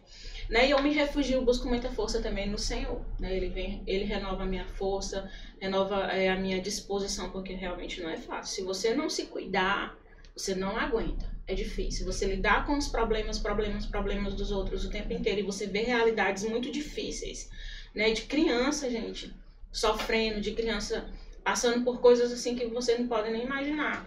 E não é fácil. Que realmente. inclusive é a base, né? É a- a- a- esse momento, esse, essa idade que as crianças vivem é a base que vai Pra vida formar a personalidade lá na frente. Pra vida inteira. Então é muito É muito complicado. Eh, Paulinha, Oi. deixa eu fazer uma pergunta aqui é, em re- é, relação à psicologia cristã. Sim. Porque há muito. Não sei nem um- como foi a palavra, né? É, o pessoal espiritualiza muito, né? Muitas coisas que são psicológicas, são tratadas. E não, isso aí é demônio. Uhum. Como é que- que é- escola se dá com o caso de um paciente cristã? né? Uhum. Principalmente aqueles mais é, conservadores Fechado. e tal. né? É. Conservador não, até da nossa própria igreja. Fechados, né? É, que ainda consideram isso como um tabu, né? E você falou um Isso. pouquinho da depressão, no caso. Uhum. Pois é, a conduta correta nesses casos é tentar conscientizar essas pessoas, né? A psicologia, ela, ela estuda o comportamento humano. A maioria dos, dos, dos transtornos mentais, eles são resultados, né, é, de, de, dessa interrelação do comportamento com as emoções e os sentimentos, né? Então, o psicólogo, nesse caso que o irmão Arimatea está perguntando, ele tem que buscar conscientizar essa pessoa, fazer com que ela entenda, compreenda que o sofrimento ele existe, que o problema é, todos têm, problemas e dificuldades, é tentar desmitificar, né, tentar trabalhar esse preconceito, fazendo entender que é, a, a psicologia nada mais é do que o estudo né, desse comportamento disfuncional, desse adoecimento mental, entendeu? Porque é como eu falei, a gente adoece, o corpo da gente adoece e a mente da gente também adoece. Então a gente também tem que buscar ajuda nesses casos. Graças a Deus isso vem mudando muito É, dentro da igreja, mas a gente ouvia muito esse tipo de coisa. Ah, é, é coisa do inimigo, o irmão tá precisa orar, é frescura, é falta de Deus, e não é. Gente, a depressão, para vocês terem ideia, tem um, um tipo de depressão, que é a depressão endógena, que a pessoa ela, ela tem tristeza profunda, ela tem falta de motivação para a vida, todos os sintomas de depressão e que não são necessariamente resultado de um sofrimento, de um trauma, de uma dificuldade. Muitas vezes a depressão é causada por uma disfunção orgânica. Então é algo no teu organismo que não está funcionando bem e que te deixa triste, para baixo, desmotivado, você não quer sair, você não quer fazer nada. Muitas, é aquela pessoa que você olha e você diz assim, meu Deus, fulano tem tudo, fulano tem o concurso dos sonhos, a casa dos sonhos, o casamento dos sonhos e não tá feliz. Eu tô dando um exemplo. Uhum. Muitas vezes pode ser que seja esse tipo de depressão. É uma pessoa que tá com uma disfunção orgânica que precisa muitas vezes de uma medicação para estabilizar e esta- voltar ao seu normal, digamos assim, entendeu? Então é preciso compreender que é, o problema é muito mais complexo do que a gente imagina, né? Não dá para rotular, simplesmente. E trazendo pra esse negócio que o Arimatea falou sobre a igreja, é tão importante, é tão válido as palestras dentro da igreja, com os jovens, com crianças, com senhoras. Pra edificar mais a tua fé, as, as irmãs fizeram uma palestra agora, por último, Foi. foi com a... Eu te vi lá. Sim. Pronto, naquele dia eu não ia pra palestra, Uhum. né? Tinha uma, uma formatura de uma grande amiga minha, que inclusive psicóloga se Uhum. formou. E aí a gente ficou naquela batalha, eu e Josué lá em casa, porque assim, eu falei pra ele, amor, eu queria muito participar da formatura, só que eu preciso, eu não sei o que aconteceu, mas eu queria estar naquela palestra naquele dia. E eu falei pra ele, eu não participo de nada das irmãs, eu fico ali perdida, eu quero ir. Então ele me deixou lá e foi pra formatura. E naquele dia ele sabe, eu não tava bem, não tava Uhum. bem. E assim, a palestra parece que tava sendo direcionada toda pra mim. Oh, meu Eu tava Deus, último Deus. banco lá da, da, da Sarinha nesse dia. Eu só te vi chorava, lá. chorava, chorava, Eu te vi. E a Sarinha, mulher, tu tá bem? Que ela é assim, a Sarinha. Toda Tô bem, calada. Sarinha. Glória a Deus. E assim, quando eu cheguei, eu entrei no carro, José, Natália, como que foi a palestra? Eu só chorava. Eu, amor, foi ótimo, foi bom. Assim, eu saí aliviada naquela coisa. Eu tava tão ruim naquele dia. Mas eu saí assim, leve, Deus falou comigo. Graças a Deus. Em uma simples palestra, É. entendeu? É que não precisa. É, eu, eu gratificante, fico né? emocionada, porque às vezes eu vou, como eu falei, eu às vezes eu vou tão assim, meu Deus, me ajuda, sabe? Eu quero, eu falo pro Senhor, eu não quero honra, eu não quero glória. Eu quero só fazer algo pra Ele, por Ele, eu quero ajudar quem precisa, Deus sabe, quem necessita. Eu fico muito feliz, muito emocionada. Eu te observei naquele dia, tu tava mesmo assim, de longe. E glória a Deus por isso, né? E eu As assim. irmãs deviam se despertar É, mais e mais aparecer é, as é congregações. É, Mas É importante. muito importante, realmente. Muitas vezes não, a gente não quer, né? Lógico, é importante um culto, uma pregação, um pregador que vem de fora, um louvor, mas tem coisa que às vezes é, É uma diferente, é uma conversa, coisa é. diferente. É, uma E coisa- outra, de mulher pra mulher. É, Isso. é, né? que a gente se entende, né? É A gente se entende. A gente sabe as lutas e as dores que só a É. mulher enfrenta. Não é fácil, gente. É verdade. Não é fácil. O ramo da psicologia ele é, É amplo, muito amplo, né? é. A psicologia ela não estuda só os transtornos mentais, a psicologia ela tá envolvida ali no trabalho. A pessoa que tem um acúmulo muito grande de trabalho, ela pode é, participar de uma, de, uma, de uma consulta, digamos Uhum. assim, e a psicóloga pode fazer um, um cronograma pra você. Gente, a psicologia é, É. um ramo muito amplo, então não, não pensem que, ah, eu vou ter um, um- vou fazer terapia porque eu sou louca. Não, Uhum. eu mesma já fiz e é Sim. muito bom. É muito é muito bom. maravilhoso. Você tem uma pessoa pra conversar, uma pessoa pra, ó, que entende, É. né? Que, é, é, que estuda pra aquilo é muito bom. Então vamos tirar este tabu, né? Direcionado logo pras mulheres, que mulher não foi feita pra ser forte o tempo inteiro. Você que está escutando aí, que é mulher, se você acha que, ai meu Deus do céu, porque eu sou mãe, porque eu sou dona de casa, porque eu sou isso, porque eu sou aquilo, eu tenho que ser forte. Não, não fique com isso na sua cabeça. Nós estamos falando disso porque nós estamos falando de É. profissão, né? Claro, nós temos um refúgio que é o Senhor, mas também Deus capacitou essas pessoas para nos ajudar, inclusive no meio cristão. E eu queria parabenizar a Paulinha, né, por ter, por, por ter Obrigada. essa coragem de ajudar outras pessoas, né, e se Obrigada. manter firme. Continue assim. Amém. que Eu tenho certeza que Deus vai abençoar essa vida Amém. grandemente, Jesus. em nome de Jesus. Amém. A irmã Edith, ela é enfermeira, gente, né? Irmã Edith, como foi que você conheceu a enfermagem? A senhora é técnica em saúde bucal também. Como foi que a senhora conheceu esses ramos? De onde veio? Já sei que a sua filha é cirurgiã dentista, né? É. Pois é, conte pra gente como foi que você teve o primeiro contato. Na verdade, assim, eu quando eu me casei, eu tinha apenas quarta série do primário. Isso era o estudo que eu tinha.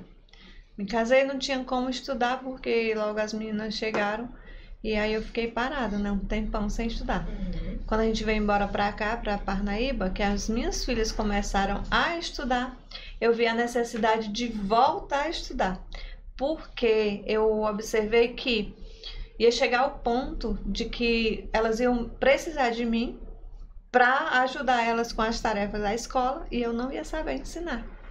Né? Foi uma cobrança que chegou para mim assim, como mãe eu me senti, né? Eu digo, vai chegar esse momento. Se eu não buscar ajuda, né? Refúgio, eu vou ficar sem poder ensinar minhas filhas. E uma coisa que eu não queria era que colocar elas para outros ensinar Outras suas pessoas. tarefas de, Uhum. de- da escola, né? Eu acho que isso é importante entre pais e filhos, né? E aí eu digo, chegou a hora de voltar, né, para a escola. E aí eu fui procurar, Uhum. encontrei, concluí o ensino fundamental e concluí o ensino médio, tudo naquele programa EJA da Uhum. época, né? Não era EJA. Era educa... nome. Educação do Trabalhador. Quem, quem conhece, né? Foi lá no SESI que a gente fez. Quando eu terminei o ensino médio lá, e aí os professores sempre incentivando a gente, né? Porque a gente já era de tinha uma idade, né? E todo mundo ali, aí ele disse, agora o que que vocês vão fazer? Aí eu digo, eita, e agora o que que eu vou fazer? Mas eu vou fazer alguma coisa. Aí saí de lá imediatamente, fui procurar um curso técnico. Uhum. Foi onde eu fiz o, o curso técnico em enfermagem. Foi a primeira coisa depois do médio. Então eu fiz o curso técnico em enfermagem. Passei por uma situação com meu irmão, uma enfermidade que ele sofreu um acidente e eu tive que cuidar dele por um longo tempo. Então isso foi mais um motivo que me levou a chegar até o nível superior, Uhum. que foi o curso de enfermagem, bacharel em enfermagem. Então eu fiz tudo isso, o curso técnico de enfermagem. Daí eu saí direto para a universidade, para a faculdade mesmo, né, na época. Fiz o, o curso de enfermagem, porém eu não consegui ainda colocar isso em prática Uhum. de fato, né? Assim, sair para trabalhar fora. Até por conta de que a minha casa, né? O meu esposo, ele é, ele é técnico em prótese dentária, ele trabalha também. E minha filha logo se formou, quando eu saí da faculdade já estava formada, né? Já estava formada e aí ela foi e falou para mim antes dela sair da faculdade: "Mãe, tá bom da senhora fazer um curso para me ajudar quando eu chegar aí". Olha só. Aí eu digo, nós estamos em casa, né? Então é agora que eu vou fazer. Isso é muito bom, né? Em menos de um ano eu concluí o outro curso técnico, né? Para poder auxiliar ela no consultório. Ela estava iniciando e quem vai iniciar um trabalho e necessita de pessoas para trabalhar sabe o quanto é difícil, né? A gente colocar pessoas de fora que você não Sim. conhece e tal. Então eu digo, não é justo, né, que eu faça já que eu tô dentro, né, dessa Uhum. área da saúde, tudo vale. Aí eu fiz o curso e auxiliei ela, acho que quase três anos, dois, três anos, né? Quase três. Fiquei com ela no consultório. E aí, o meu esposo, nessa história, né, de trabalho com prótese dentária, chegou o momento também de ele procurar entrar também no curso de odontologia e tá concluindo esse ano, para a glória de Olha Deus. só, gente. É a Família toda estruturada na odontologia, gente. O negócio aqui é chique. O negócio aqui é chique. E uma Edith, é, a senhora como enfermeira, como técnica, ne- nessa sua visão profissional, como a senhora acha que esse ramo ele pode ajudar as mulheres cristãs, digamos assim, em termos de saúde, alimentação? Como é que a senhora acha? É, a Paulinha, acho- não sei se teve a oportunidade de acompanhar algum momento, né? Que também já tive falando alguma coisa em relação à saúde da mulher, inclusive eu fiz uma especialização é- é nessa, relacionada à saúde da mulher também, né? Uma Uhum. pós-graduação, falando justamente na questão ginecologia e obstetrícia, que eu sou apaixonada por essa área. É sempre. né? Muito bom. Desde o curso Uhum. técnico de enfermagem eu sou assim muito apaixonada por essa área. E aí é uma coisa muito importante e muito interessante e necessária. Sabe? Porque durante esse tempo que a gente trabalha, né, assim, tem a oportunidade de trabalhar com mulher, conversas e mais, é, a gente vê que tem mulheres que realmente têm uma dificuldade muito grande, principalmente em relação ao seu cuidado próprio. Muito cuidado. né? O autocuidado e principalmente relacionado à questão ginecológica também. E infelizmente, eu digo infelizmente porque mulheres cristãs, até um tempo atrás, isso também era um tabu É, muito que. grande, É. muito grande. Ainda tem. Dentro Ainda da igreja a gente Tem. não via, apesar de eu ser nova, acho que eu sou a mais nova do grupo aqui, né?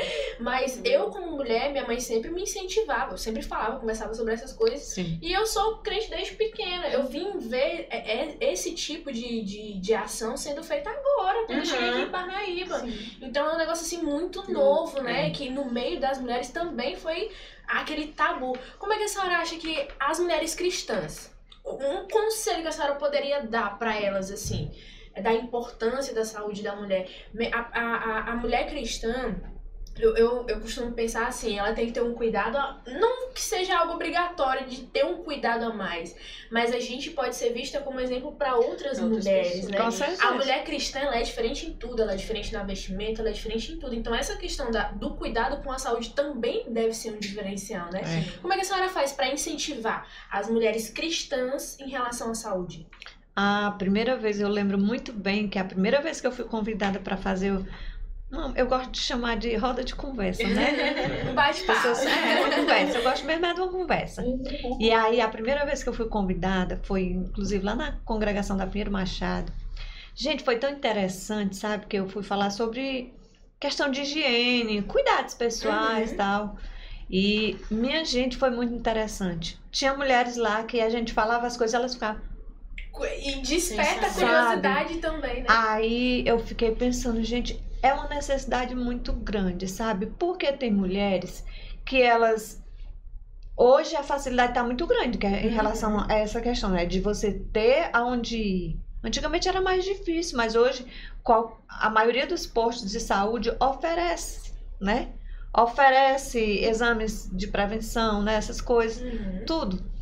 Inclusive métodos, métodos contraceptivos, né, também, que antigamente era um É. negócio sério, né? Hoje a gente já sabe que está bem mais Uhum. aberto, né? As pessoas já estão entendendo mais essa necessidade.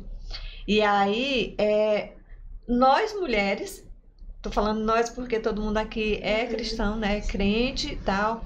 Nós precisamos ter esse cuidado com o nosso corpo.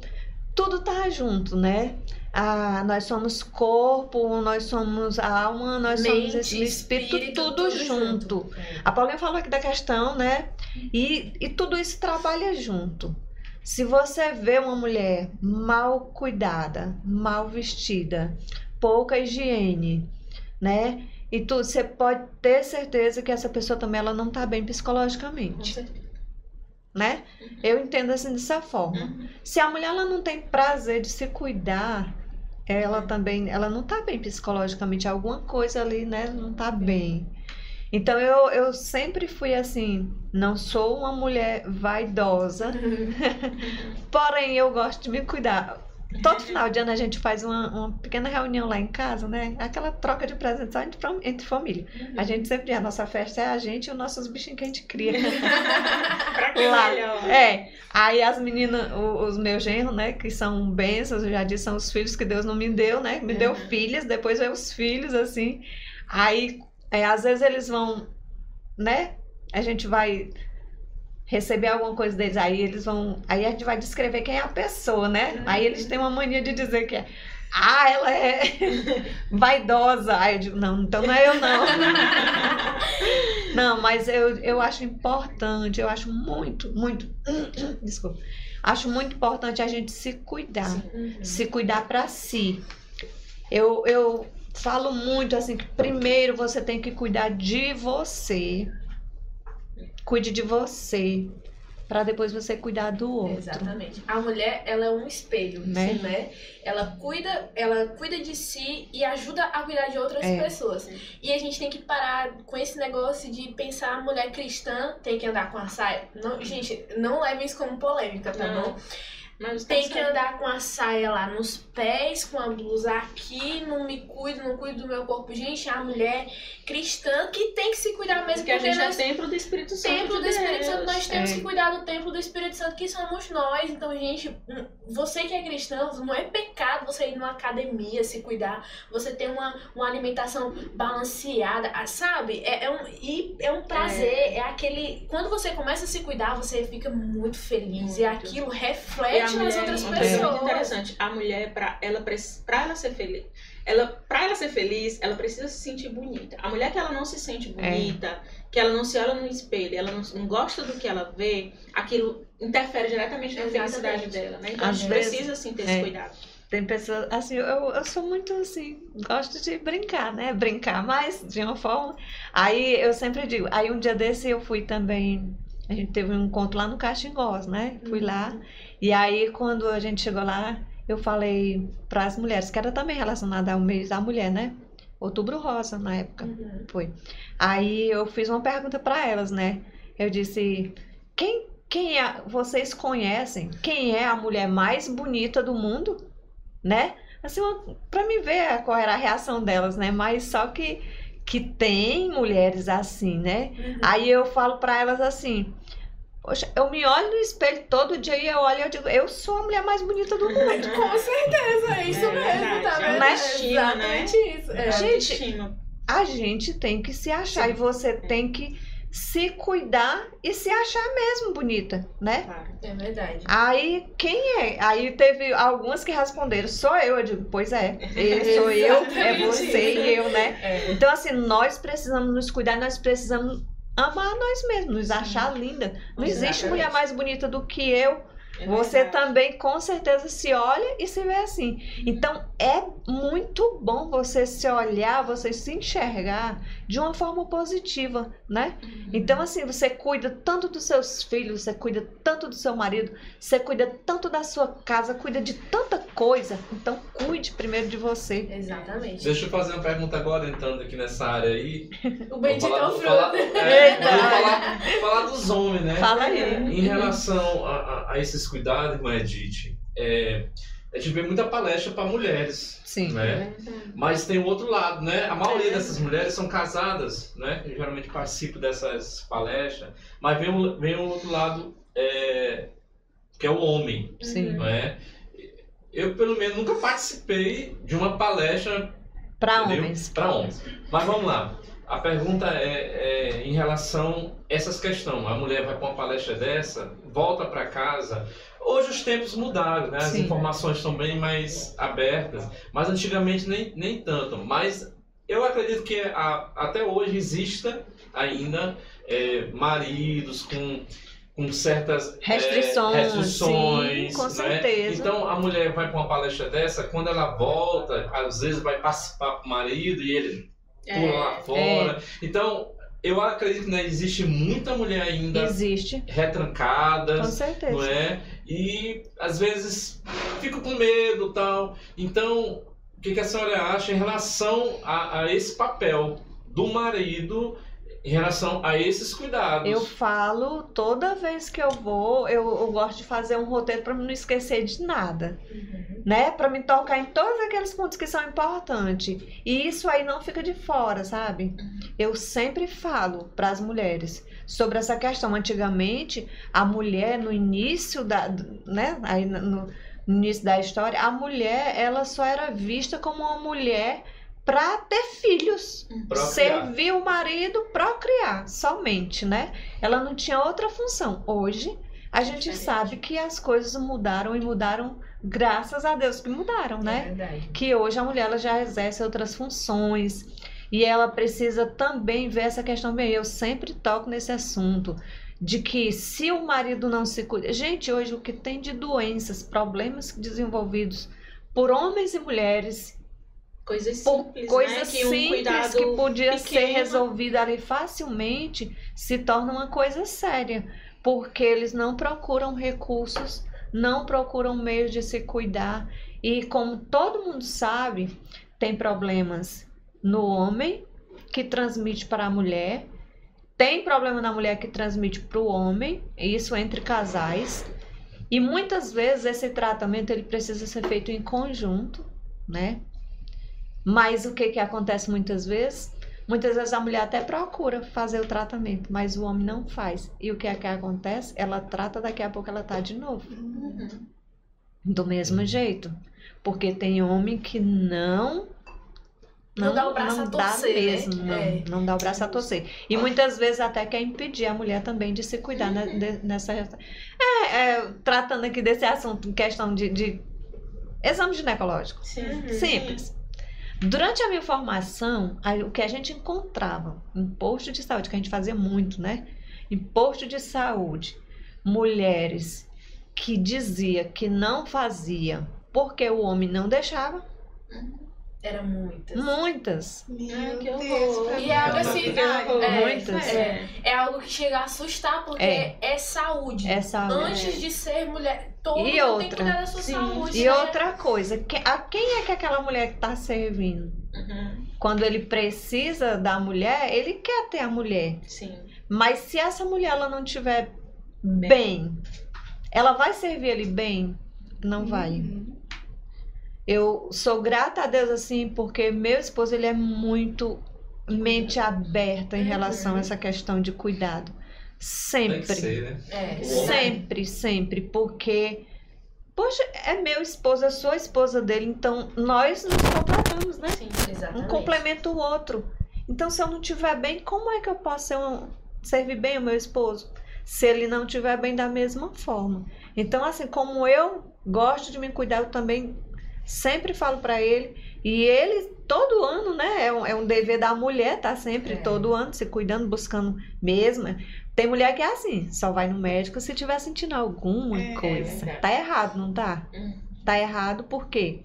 Não precisa você estar sentindo algo para você ir no médico. Você tem que ir mesmo, é sem estar sentindo. É fazer aquele seu check-up anualmente, né? E se necessário até antes de um ano, para você poder ter uma vida mais ou menos. Sim. Com Né? certeza. Saúde, saúde, no, no total, a gente não pode dizer que a gente tem, porque sempre tem alguma coisa. Sim. Mas, se você buscar se cuidar e tem problemas que se você estiver sempre buscando um recurso para prevenir, ele não vai chegar em você.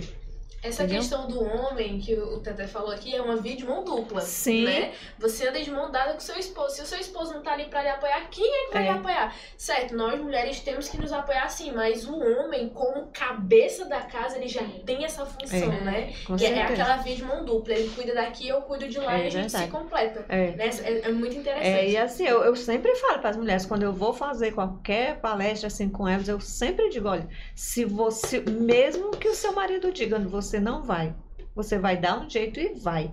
Porque quem tem que fazer isso por você é você mesma. Ele não vai fazer por você. Então se cuide.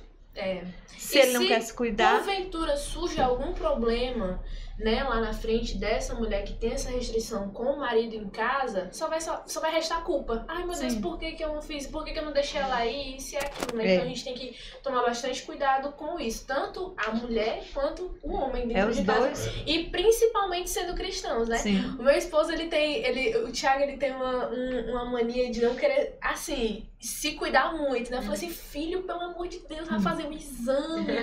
Meu Deus, Ó, ó, tem um lá de Mal casa de que eu homem. É, Mal de é, O lado de casa também eu tenho que brigar pra fazer esses É mal de homem. Aí, É infelizmente. É, Aí acontece- isso. Acontece justamente isso. Ah, mas eu não tô sentindo nada. Eu falo assim, mas você não precisa sentir, Exatamente. né? Você não É. precisa sentir pra poder. Porque uma, uma doença ela pode ser silenciosa. Com e pode saber. É o que mais a gente tá vendo Acontece. hoje, né? O meu esposo sempre diz assim.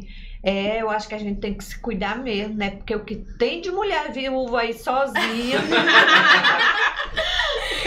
é sério mesmo, gente. É, porque a gente ri, mas você é verdade. É, a gente ri, né? Porque assim, É. pra descontrair. Porque ele, ele observa muito, ele é uma pessoa que é, é interessante, quando ele era criança, ele não gostava de estudar. E hoje, se você vê, ele passa o final da semana inteiro com um livro na mão, com um celular na mão, buscando um artigo, buscando coisas e mais coisas pra aprender, mais, Aprender. sabe? Pesquisar. Eu o que você tá fazendo, meu filho? Tô pesquisando. Olha aí. Tá pesquisando, então pesquise. E aí ele observando essas questões, né? Porque ah, quem estuda na área da saúde, em todas as áreas, você também vê essa questão, né? É verdade. De, de muitas doenças, de quem morre mais, de quem adoece mais, como é. E ele observou isso que hoje tem muito mais homem, morre muito mais homens do que mulheres, Sim, né? porque E não é justamente a mulher busca mais o cuidado do que o homem. Exatamente, porque a mulher ela busca mais, ela se cuida mais. E os homens ficam nessa aí, né? Como Teté, né? É, aqui como as verdade. meni- a, a menina É. falando aqui, o Teté aqui, dizendo que os homens eles não se cuidam tanto quanto as mulheres, né? Viu, Tete? Bora fazer uns É exames, uns exames periódicos aí. E eu Todo- tô parado em tudo, exercício, parei. Pois tá na Olha, hora gente, de se falar, mexer, eu vou né? falar um negócio aqui pra vocês. O, o Tete e a irmã Valdo são grandes exemplos pra mim, são meus sogros, né? O Tete incentiva muito a irmã Valdo. Gente, se vocês verem minha sogra, minha sogra tem É um corpo de boneca. Ele é Eu- teu sogro? É meu sogro. Aqui tá todo mundo em família. É meu sogro. Meu Você precisa ver a Deus! esposa dele. É. Não, eu acho, que- acho que eu conheço a esposa Conhece? dele. Ela tem um corpo Parece de boneca. Não, eu sei, meu Se Deus, agora eu tô a boba aqui Eu mesmo. perguntei pro Josué se ela era filha dele. Olha aí, Foi irmã lá Valda. fala. A irmã Valda da senhora tá com o pique lá em cima, viu? Quantos anos de casado, irmão? Fazer 29. Ela é 29 muito anos, nova e a pele dela. São exemplos muito fortes. O, o Tete incentiva muito, ela faz academia e se Olha. cuida. Tem vezes que a gente chega, que a gente tem uma mania de almoçar na casa deles todo sábado, né? Pra ter esse momento em família. Aí ela tem o costume de fazer dieta, né? Aí a gente chega lá com alguma coisa assim, calórica, ela não, tô fazendo dieta, tô fazendo dieta, nem toque. Não, mas uma vez em outra não faz mal a ninguém. É. Eu tenho uma pergunta pra Nath também. Olha, Pronto. A gente falou da psicologia, falamos na enfermagem, da odontologia. A Nath também é estudante de odontologia, mas hoje ela tá nesse ramo de empreendedora, né? Um ramo muito desafiador, né? Muito E desafiador. que desafio, né? Muito desafiador, principalmente dentro do ramo cristão, É, já né? trabalhei com isso, eu sei. É. é. A Nath já foi modelo, continua sendo modelo, né? É. Ah, Só que agora na bela. marca dela, né? É. Maravilhosa. Nath, eu queria perguntar pra você como foi que você chegou à ideia de ter essa loja? Foi há muito tempo atrás? Isso cresceu no teu coração? Como foi que isso se deu? Vamos lá. Eu sempre tive o desejo é, do início, assim. Eu, como eu falei pra vocês, eu trabalhei, eu comecei a trabalhar desde meus 14 anos. Aos 13 anos, meus, meus pais me colocaram pra fazer o curso de informática. E aí eu gostei, o pessoal também da empresa gostou de mim. Aos 14 eu comecei a estagiar. Estagiei, eu acho que uns dois anos lá. E vim pra Parnaíba. Quando eu vim pra Parnaíba, comecei a trabalhar na Federal. Aí foi meu primeiro e último emprego. Eu fiquei lá, passei o quê? Uns sete anos lá, mais ou menos. E aí sempre tive. Sempre gostei de me cuidar, de me vestir bem e tudo. Gostei de moda, sempre estudei muito. E sempre fui louco pra ter é, é, a minha. Como é que eu posso dizer, meu Deus? A tua marca, a tua caracter... a, a- o, o, o- a tua Assim, em característica relação a ali. não precisar trabalhar pra os Ah, outros. sim, pronto. Independência. Sim, é. E aí, eu sempre trabalhei, tava trabalhando na federal. Quando o Levi nasceu, foi um baque. Porque assim, eu tinha acabado de entrar na faculdade, Zé tinha acabado de se formar. A gente tava com várias metas, vários projetos pra realizar. E foi assim, tô grávida. Era uma coisa que sempre que eu falo, o pessoal se assusta. Não era, não, não, não foi planejado, não tinha desejo de ser mãe, não tinha essa vontade. Assim, quando eu descobri, foi um choque muito grande pra mim. Mas Deus foi trabalhando na minha vida, eu fui, foi colocando aquele sentimento de amor pelo meu filho, né? José também me ajudou muito no, início. Então, quando o Levi nasceu, eu trabalhei e estudei até o oitavo mês. Aí eu tive que me afastar por das práticas, do laboratório. Uhum. O trabalho também estava na pandemia, eu fiquei afastada, recebendo, mas fiquei afastada. E quando ele nasce, eu não consegui voltar, porque como não tenho família, não tinha como pagar alguém, e eu mesma queria cuidar do meu filho, né? Não queria terceirizar isso. Então, parei o trabalho, parei tudo. Pra mim foi um choque, porque desde meus 14 anos eu sempre fui independente. E parar tudo pra depender do meu esposo, por mais que ele me desse tudo, É É diferente. bastante gente que- complicado. É diferente. Ainda mais pra uma pessoa que é É independente muito cedo. É. a história da Nath Nova. parece muito com a minha, eu tô chocada. muito nova, eu adquiri essa, essa independência. Então, quando o Levi nasceu, eu- isso sempre foi um vazio dentro de mim, né? Uhum. Como eu falei, por mais que o José, eu quero um, um eu quero no salão, ele vai, vai, me leva, eu quero uma roupa, ele... Mas é diferente você... Eu tava acostumada de eu ir fazer meus pagamentos, O fazer meu coisas, dinheiro, não precisar. né? Amor, me dá contas. isso, amor, faz É, é isso diferente. né? Não tava acostumado com isso, então isso sempre foi um, um- um vazio. E aí a gente sempre planejou, ele sempre queria também investir em algo, investir em algo. E aí a gente pensou em montar a loja muitas vezes, eu nunca tive coragem de meter a cara, de fazer. Não, vamos deixar pra depois, pro próximo ano, e nunca fluía. Uhum. Aí um dia ele chegou com esse nome Libelo pra mim, me apresentou. Eu falei, não, que nome feio, Libelo, que é Libelo. O que, que é Libelo? Sabe o que é Libelo? Como parece com Catirina. Gente. Aí, enfim, passou. Passou uns dois, três anos. Aí agora, ano passado, no final do ano, ele chegou e, Natália, vamos, vamos empreender? Eu, vamos. Vamos em quê? Vamos montar uma loja de maquiagem? Eu, pra lá, menina. Ela já pensou, Natália vendendo base? Não, não dá pra mim não, filho. Isso aí, viu? Não dá não. Aí, vamos, vamos, vamos. Tá bom. Aí fui estudar sobre o ramo. Tá. Não, amor, não dá pra mim. Você quer empreender? Então vamos empreender na loja que a gente sempre sonhou, de moda cristã, que é o que eu gosto e tal. Uhum. Ele, pois vamos, mulher. A gente organizou tudo em um mês. Em um mês, tudo, tudo, tudo, tudo, a gente organizou, pensou, comprou tudo. E aí, ó, o nome da loja, Natália. Aí lá a gente pensar um monte de nome. Aí eu, amor, vamos colocar Libelo, o nome que você tinha mudado. Ele, não, Libelo não quer, mudou. Enfim, no final acabou que deu certo, voltou pra Libela. Então, assim, a Libela eu sempre falo quando o pessoal pergunta da, da loja, da marca, foi um presente de Deus para nossas vidas. Principalmente pra mim, porque é uma Uhum. coisa que tá me fazendo muito feliz, tô muito realizada, tô muito grata ao Senhor, né? E foi uma coisa que Você preencheu aquele vaziozinho que tava ali. voltou pra sua independência trabalhando perto do seu filho, né? Isso. Deus cuidou de tudo, né? Entendeu? Tô ali atendendo uma cliente, tô com meu filho amamentando, tô dando a comida dele. Uhum. Paro um momentinho pra dar um banho, volto pra atender, pra separar um Isso é muito pedido. legal. Uhum. Hoje mesmo, o José também agora tá só advogando, né? Então hoje ele tá, esse dia ele está me ajudando, quando ele não tá no escritório, ele tá me ajudando nas entregas, tá se virando. Aí hoje eu tava fazendo o almoço, ele atendendo as clientes, eu, aí eu parava o almoço, ia separar o pedido, e aquela loucura. Mas assim, ali com meu filho, Com a Em família casa. envolvida, né? que é uma coisa que eu não queria de jeito nenhum, era essa primeira infância colocar numa creche ou alguém Não, é cuidar, verdade. entendeu? Então, porque a- essa primeira fase é tão importante.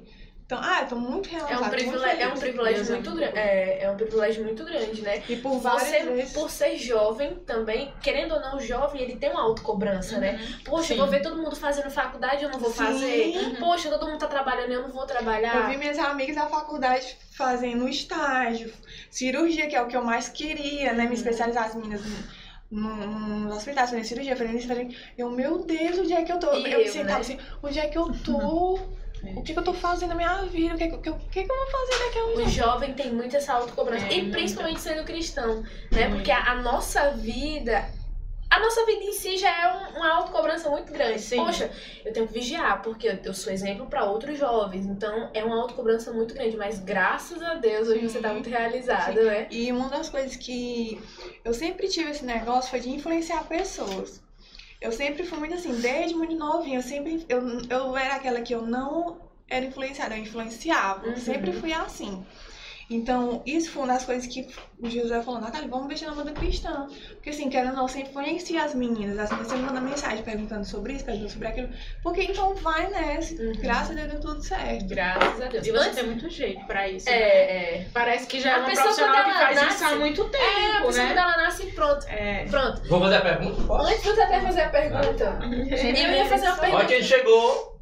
Quem? Poxa aí. Ah! Falando dele, o príncipe dela chegou.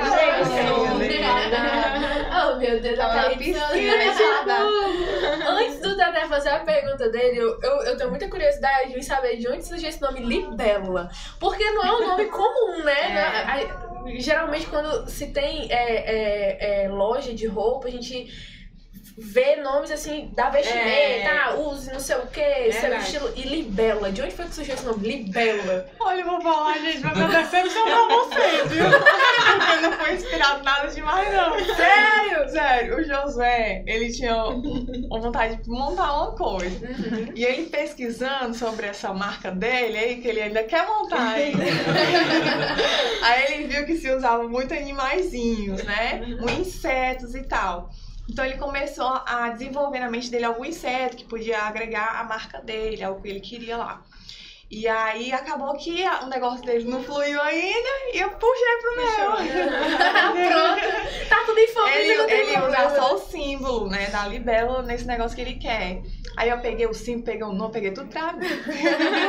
Ai, que E tá tudo certo. É, tudo então aí tá certo. dando- o importante é que tá dando certo. E falando de libélula, antes do Teté fazer a pergunta dele, não se esqueçam que a gente já já vai ter um sorteio, tá bom, gente? Já já ela trouxe um presente super especial pra vocês, tá?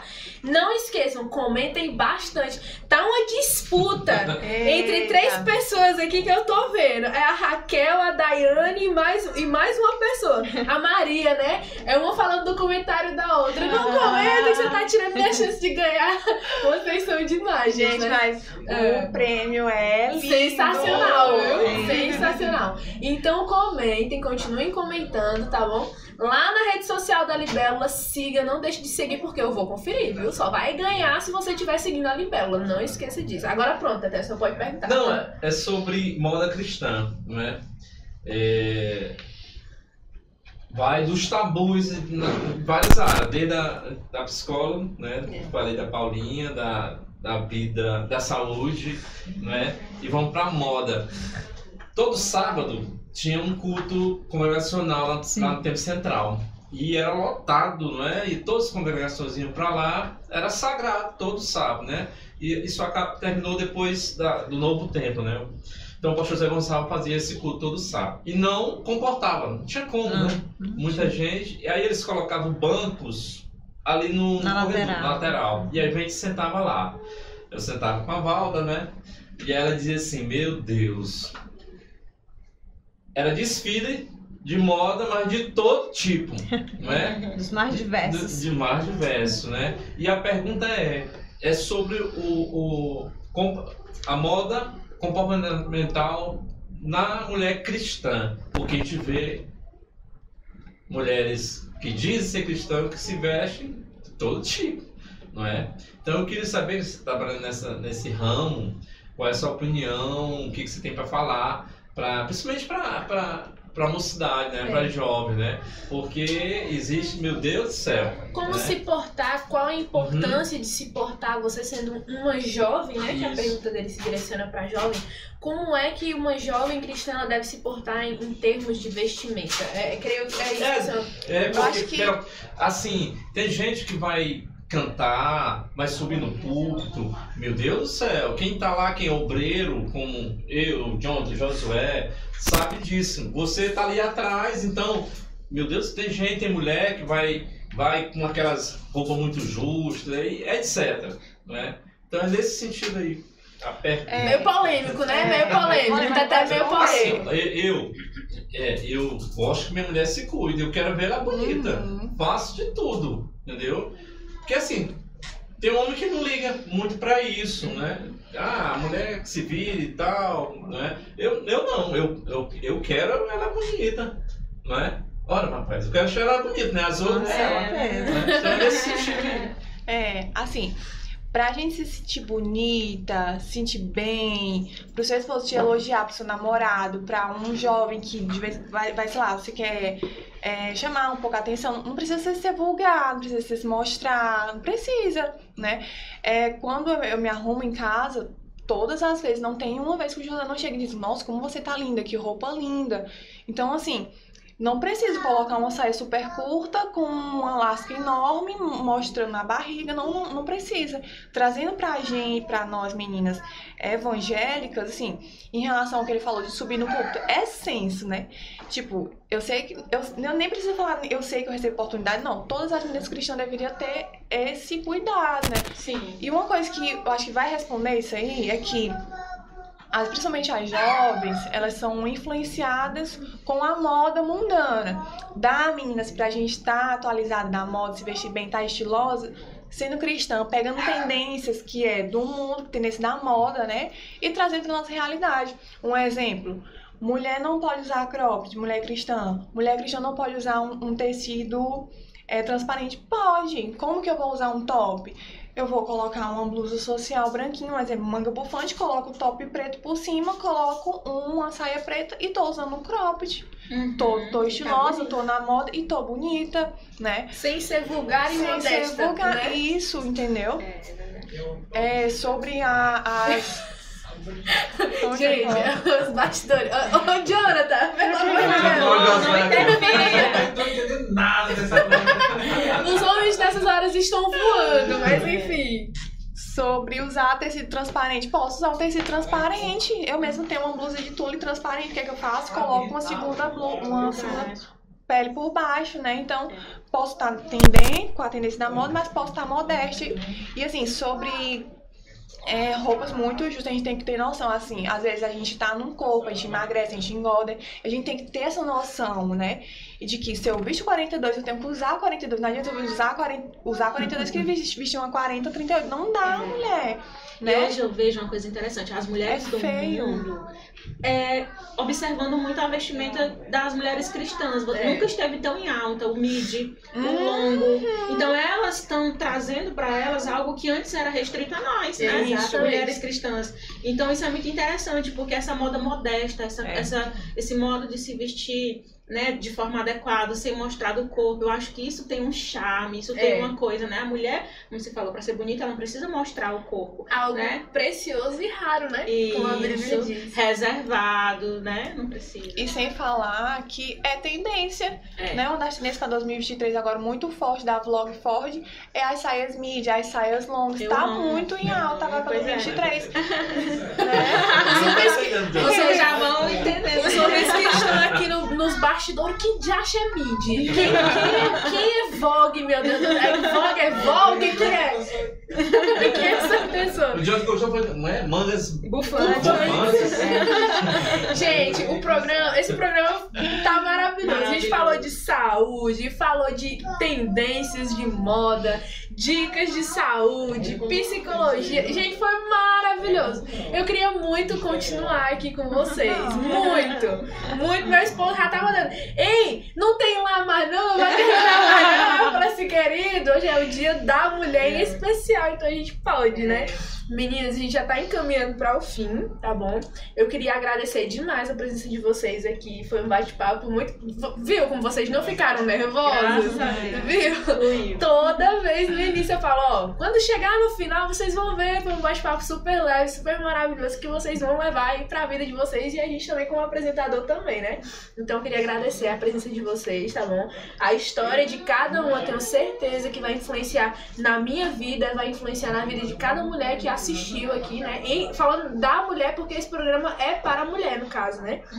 Então, Vou muitíssimo, chamar aqui a Carol. muito, é, muitíssimo obrigada. Um o- a, pro- a pro- a produção tá mexendo no nosso cenário, gente, porque toda vez a gente chama, entendeu? É. Então tem que Mais uma mulher maravilhosa, né?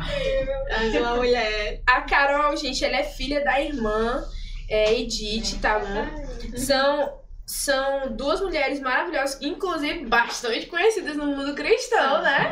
É, é, uma, e é parecida demais, usa óculos, eu muito bem o cabelo. Seja muito bem-vinda também, né, Carol? Tata, o senhor podia ter chamado antes, né? No final Não, já. A Carolzinha também, que é mulher, então muitíssimo obrigada pela presença de vocês, mulheres maravilhosas. E eu desejo já aqui pra vocês um feliz Dia da Mulher, né? Que vocês continuem sendo esse exemplo, porque vocês são exemplo, principalmente pra mim que sou mais jovem de todas aqui, eu acho que sou a mais jovem.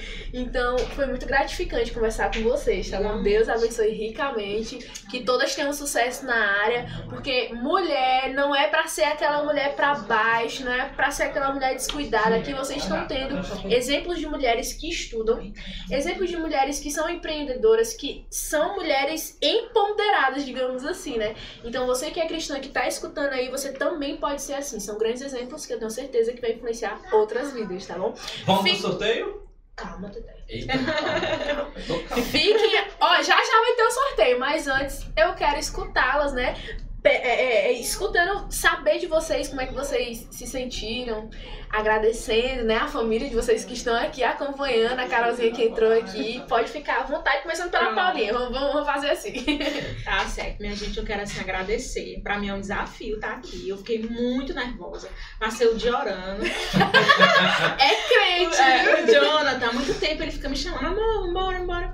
E assim, eu, ele tem muita facilidade, né, pra se comunicar, pra se expressar. Eu, eu já sou mais um pouco na minha e tal. E pra mim, eu achava assim, muito difícil, né? Aham. Mas assim, tô feliz, foi leve, foi tranquilo, foi maravilhoso. Quero agradecer o convite, a confiança. É, foi assim, me sinto honrada de estar aqui, né, nesse dia tão importante, né, em alusão ao Dia da Mulher. E assim, eu quero agradecer, né, quero agradecer a Deus, quero agradecer ele, o Jonathan, meu esposo, que é assim, um incentivador. Né, aquela pessoa que eu acho que Deus foi Deus quem escolheu realmente pra mim, porque ele me bota lá em cima, ele me incentiva, ele me motiva. Quando eu tô, ai meu Deus, ele não, você consegue, você é capaz, você pode, você é enfim, assim, eu só tenho a agradecer a ele. Quero agradecer minha mãe que tá assistindo, meu pai, o Lucas, meu irmão. Minha cunhada Roberta, que tá aqui só me mandando mensagem. Muito obrigada, gente, pelo apoio. Assim, eu sou muito grata a Deus pela família e pelos amigos e estar aqui compartilhando esse momento com vocês, mulheres que eu admiro, mulheres valorosas. Que Deus abençoe a todos. Obrigada, Thalita, também, por ter conduzido e foi muito bom, muito bom. Show, show, Show. E a irmã Edith? Ah, eu. A princípio eu fiquei pensando de onde foi que vocês tiraram essa ideia, né? Mas agora fez todo sentido, né, agora? pois é. Fez. A gente vai ter um episódio falando só sobre isso, porque todos os convidados, né, Tete, é unânime. Tem dúvida de onde surgiu o Crentecast. A gente vai lançar, vocês Não, vão eu digo assim, é de você. A ideia de vocês ter pensado no meu nome. Ah! É isso Não, mas, falando. mas, mas o seu nome é sempre é, já circular, porque a gente sabe se a- a- você faz palestra, tudo, É. tem participação em várias congregações. Importantíssima, a Uma senhora é uma mulher referência. importantíssima. Então, então já era um nome que já estava na lista já pra, vir pra Pois cá. Eu, assim, assisti um, um, um episódio completo, eu ainda não tinha assistido. No dia que a Eliette veio, né? Uhum. Aí eu assisti, assisti quase todo, né? Foi todos.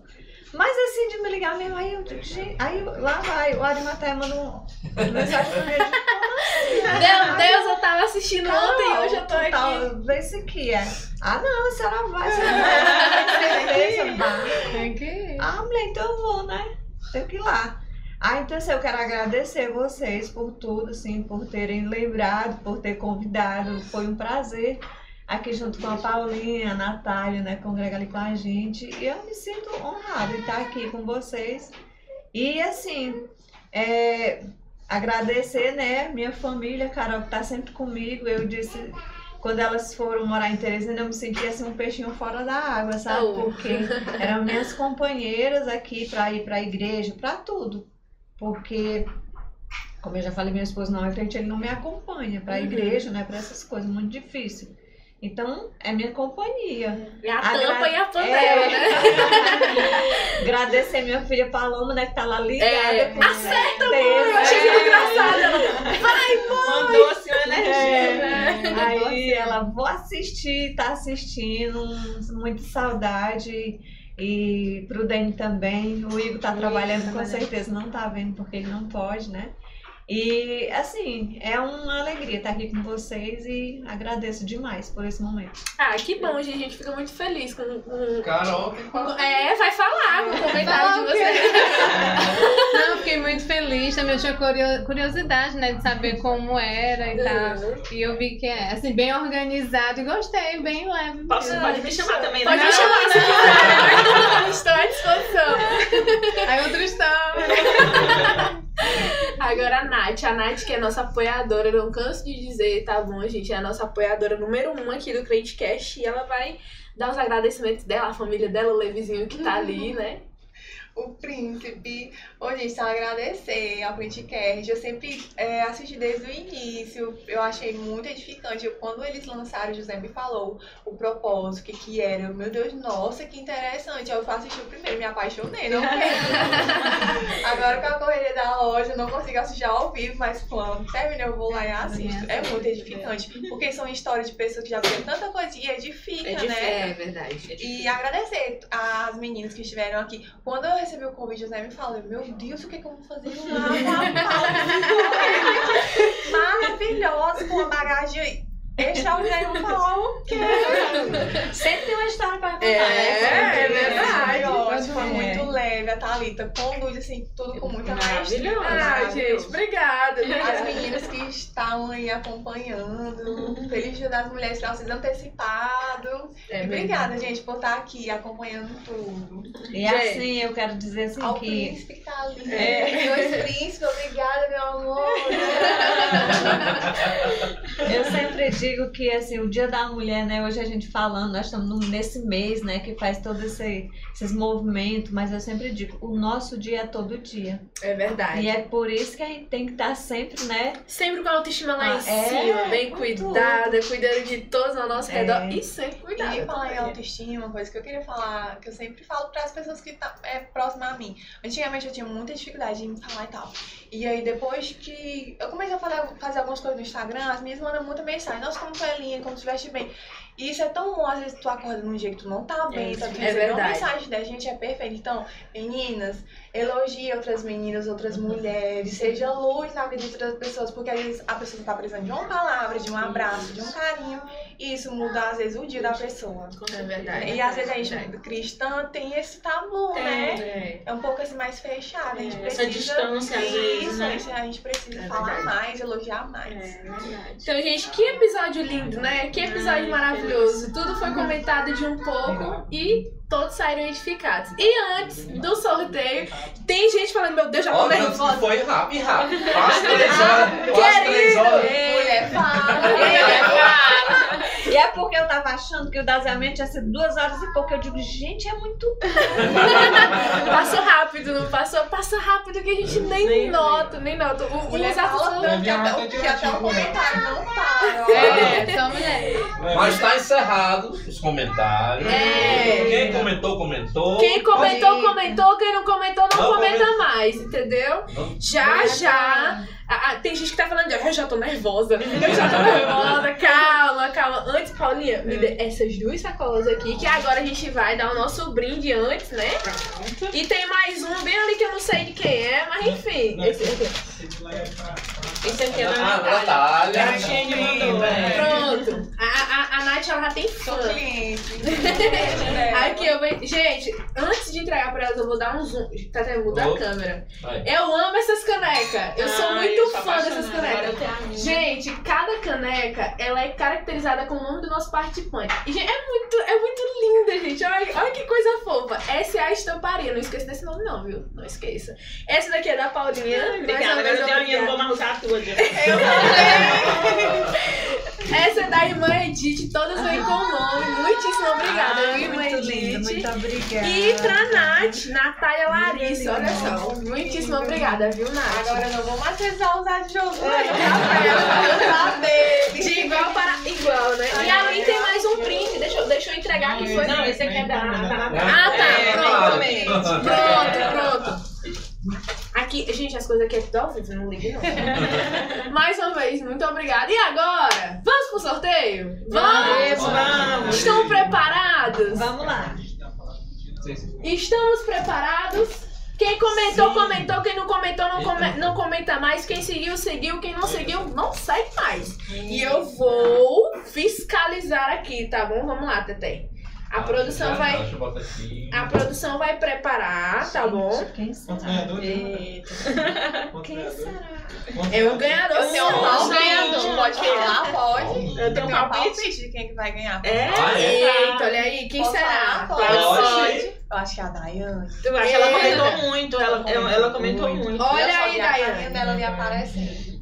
Ela é Olha lá do só, Adisseu. Dayane. Vamos ver, vamos ver. Ai, eu também não fica atrás não, viu? Bota na Será tela, que- muita tela. Que é pra não ter confusão.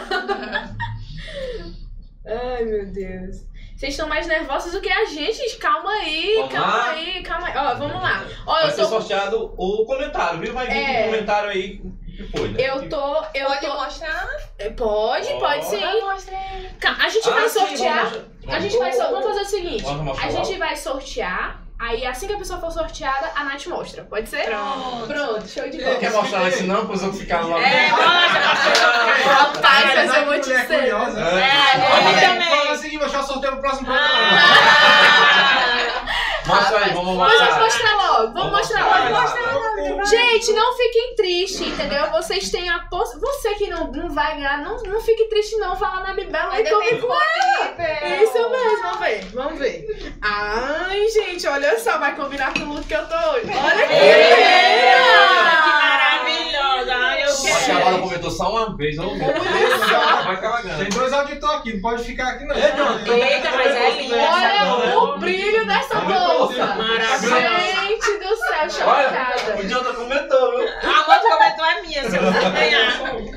Essa bolsa maravilhosa. Aí o sortear também comentou, mas não é que- né? Não, Josué não fale não. Se Josué ganhar, a gente sorteia de novo. O. Jonathan também, né? É. Vai. Você vai estar participando, gente, pra ganhar essa bolsa. Foca no brilho. Foca Ah, no tá O brilho. glitter, não tá aparecendo o E pink é glitter. a cor do verão. É.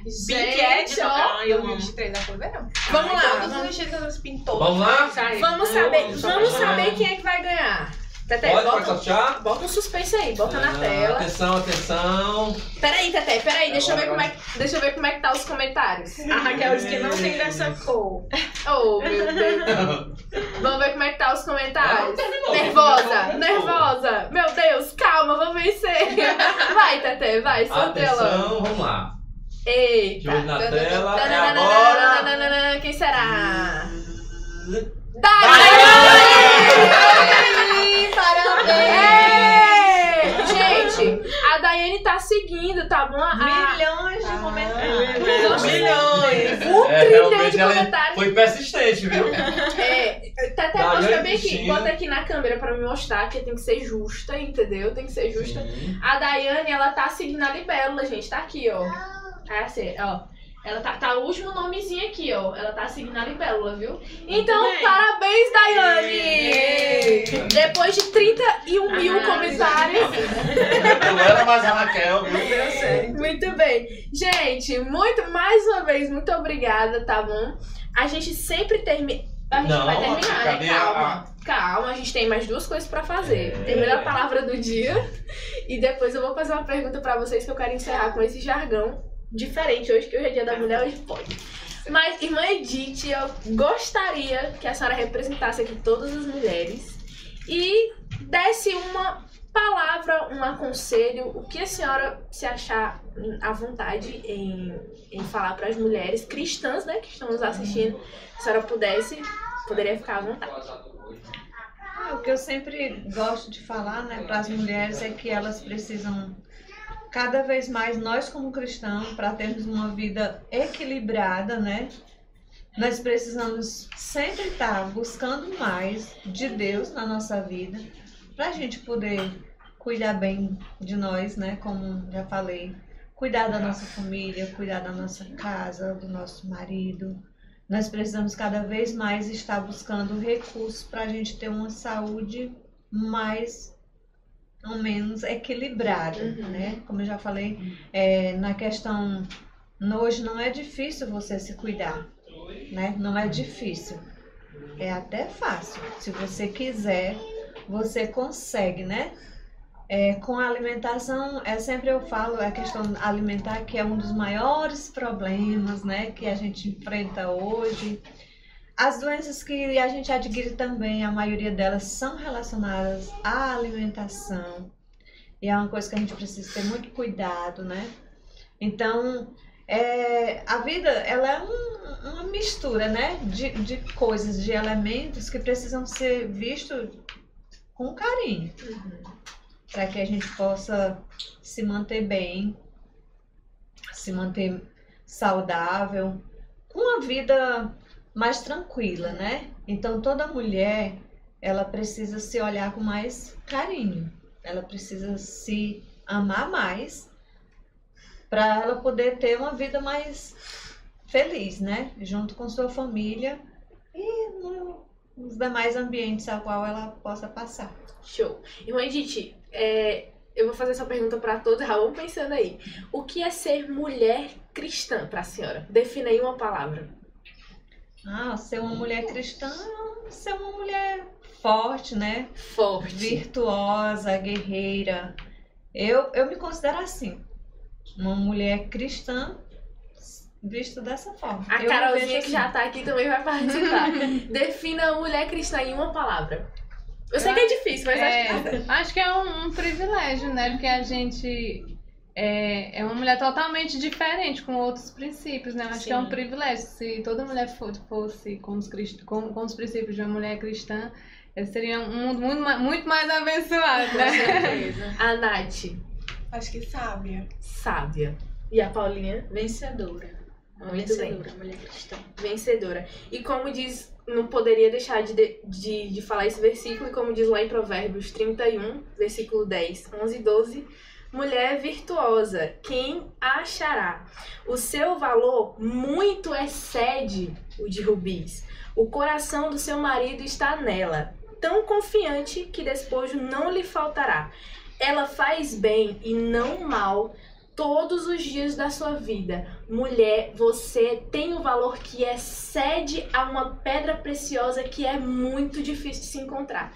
Então, seja valorosa, seja uma raridade e se considere assim, porque uma mulher que é virtuosa, ela tem um valor que excede de rubis. Então, nada melhor do que você se considerar assim. Meus, meus sinceros parabéns a todas as mulheres que estão acompanhando. Hoje o dia é de vocês, não é hoje, é dia 8 só, mas a gente está deixando esse carinho aqui pra vocês. Feliz Dia Internacional das Mulheres e que vocês possam continuar sendo essas mulheres fortes. Vencedoras. Privilegiada. E sábia. Muito bem. Esse é o nosso recado pra vocês. E uma salva de palmas pra todas as mulheres, né? E vamos, vamos- gente, vamos entrar todo mundo aqui. É um programa especial pra gente poder finalizar. O Jonathan fica perto aqui da Paulinha. O Levi fica perto aqui da Natália. E a gente vai finalizar falando a nossa frase jargão de sempre, né? Hoje vamos fazer uma mudança no jargão. Dizer assim, toda mulher tem sempre, toda mulher virtuosa, Baixa, toda, John. melhor, toda mulher crente tem, Tem sempre uma boa história pra é, contar, beleza? tem Tá aqui. Como é, como é? Toda Toda mulher. mulher crente tem sempre uma boa história pra contar. Ah, tá. Show de bola. Então, não. É, Josué, eu vou pedir só pra você vir pra esse lado. É, pra você aparecer. Então vamos lá. Um, dois, três. Peraí. Toda mulher crente tem sempre uma boa história pra contar. Pronto, eu tô. Vamos lá. Um, dois, três. Toda Toda mulher crente crente tem sempre uma boa história pra contar. É isso aí! E começa pouco. É, valeu, pessoal. Até a próxima. Até.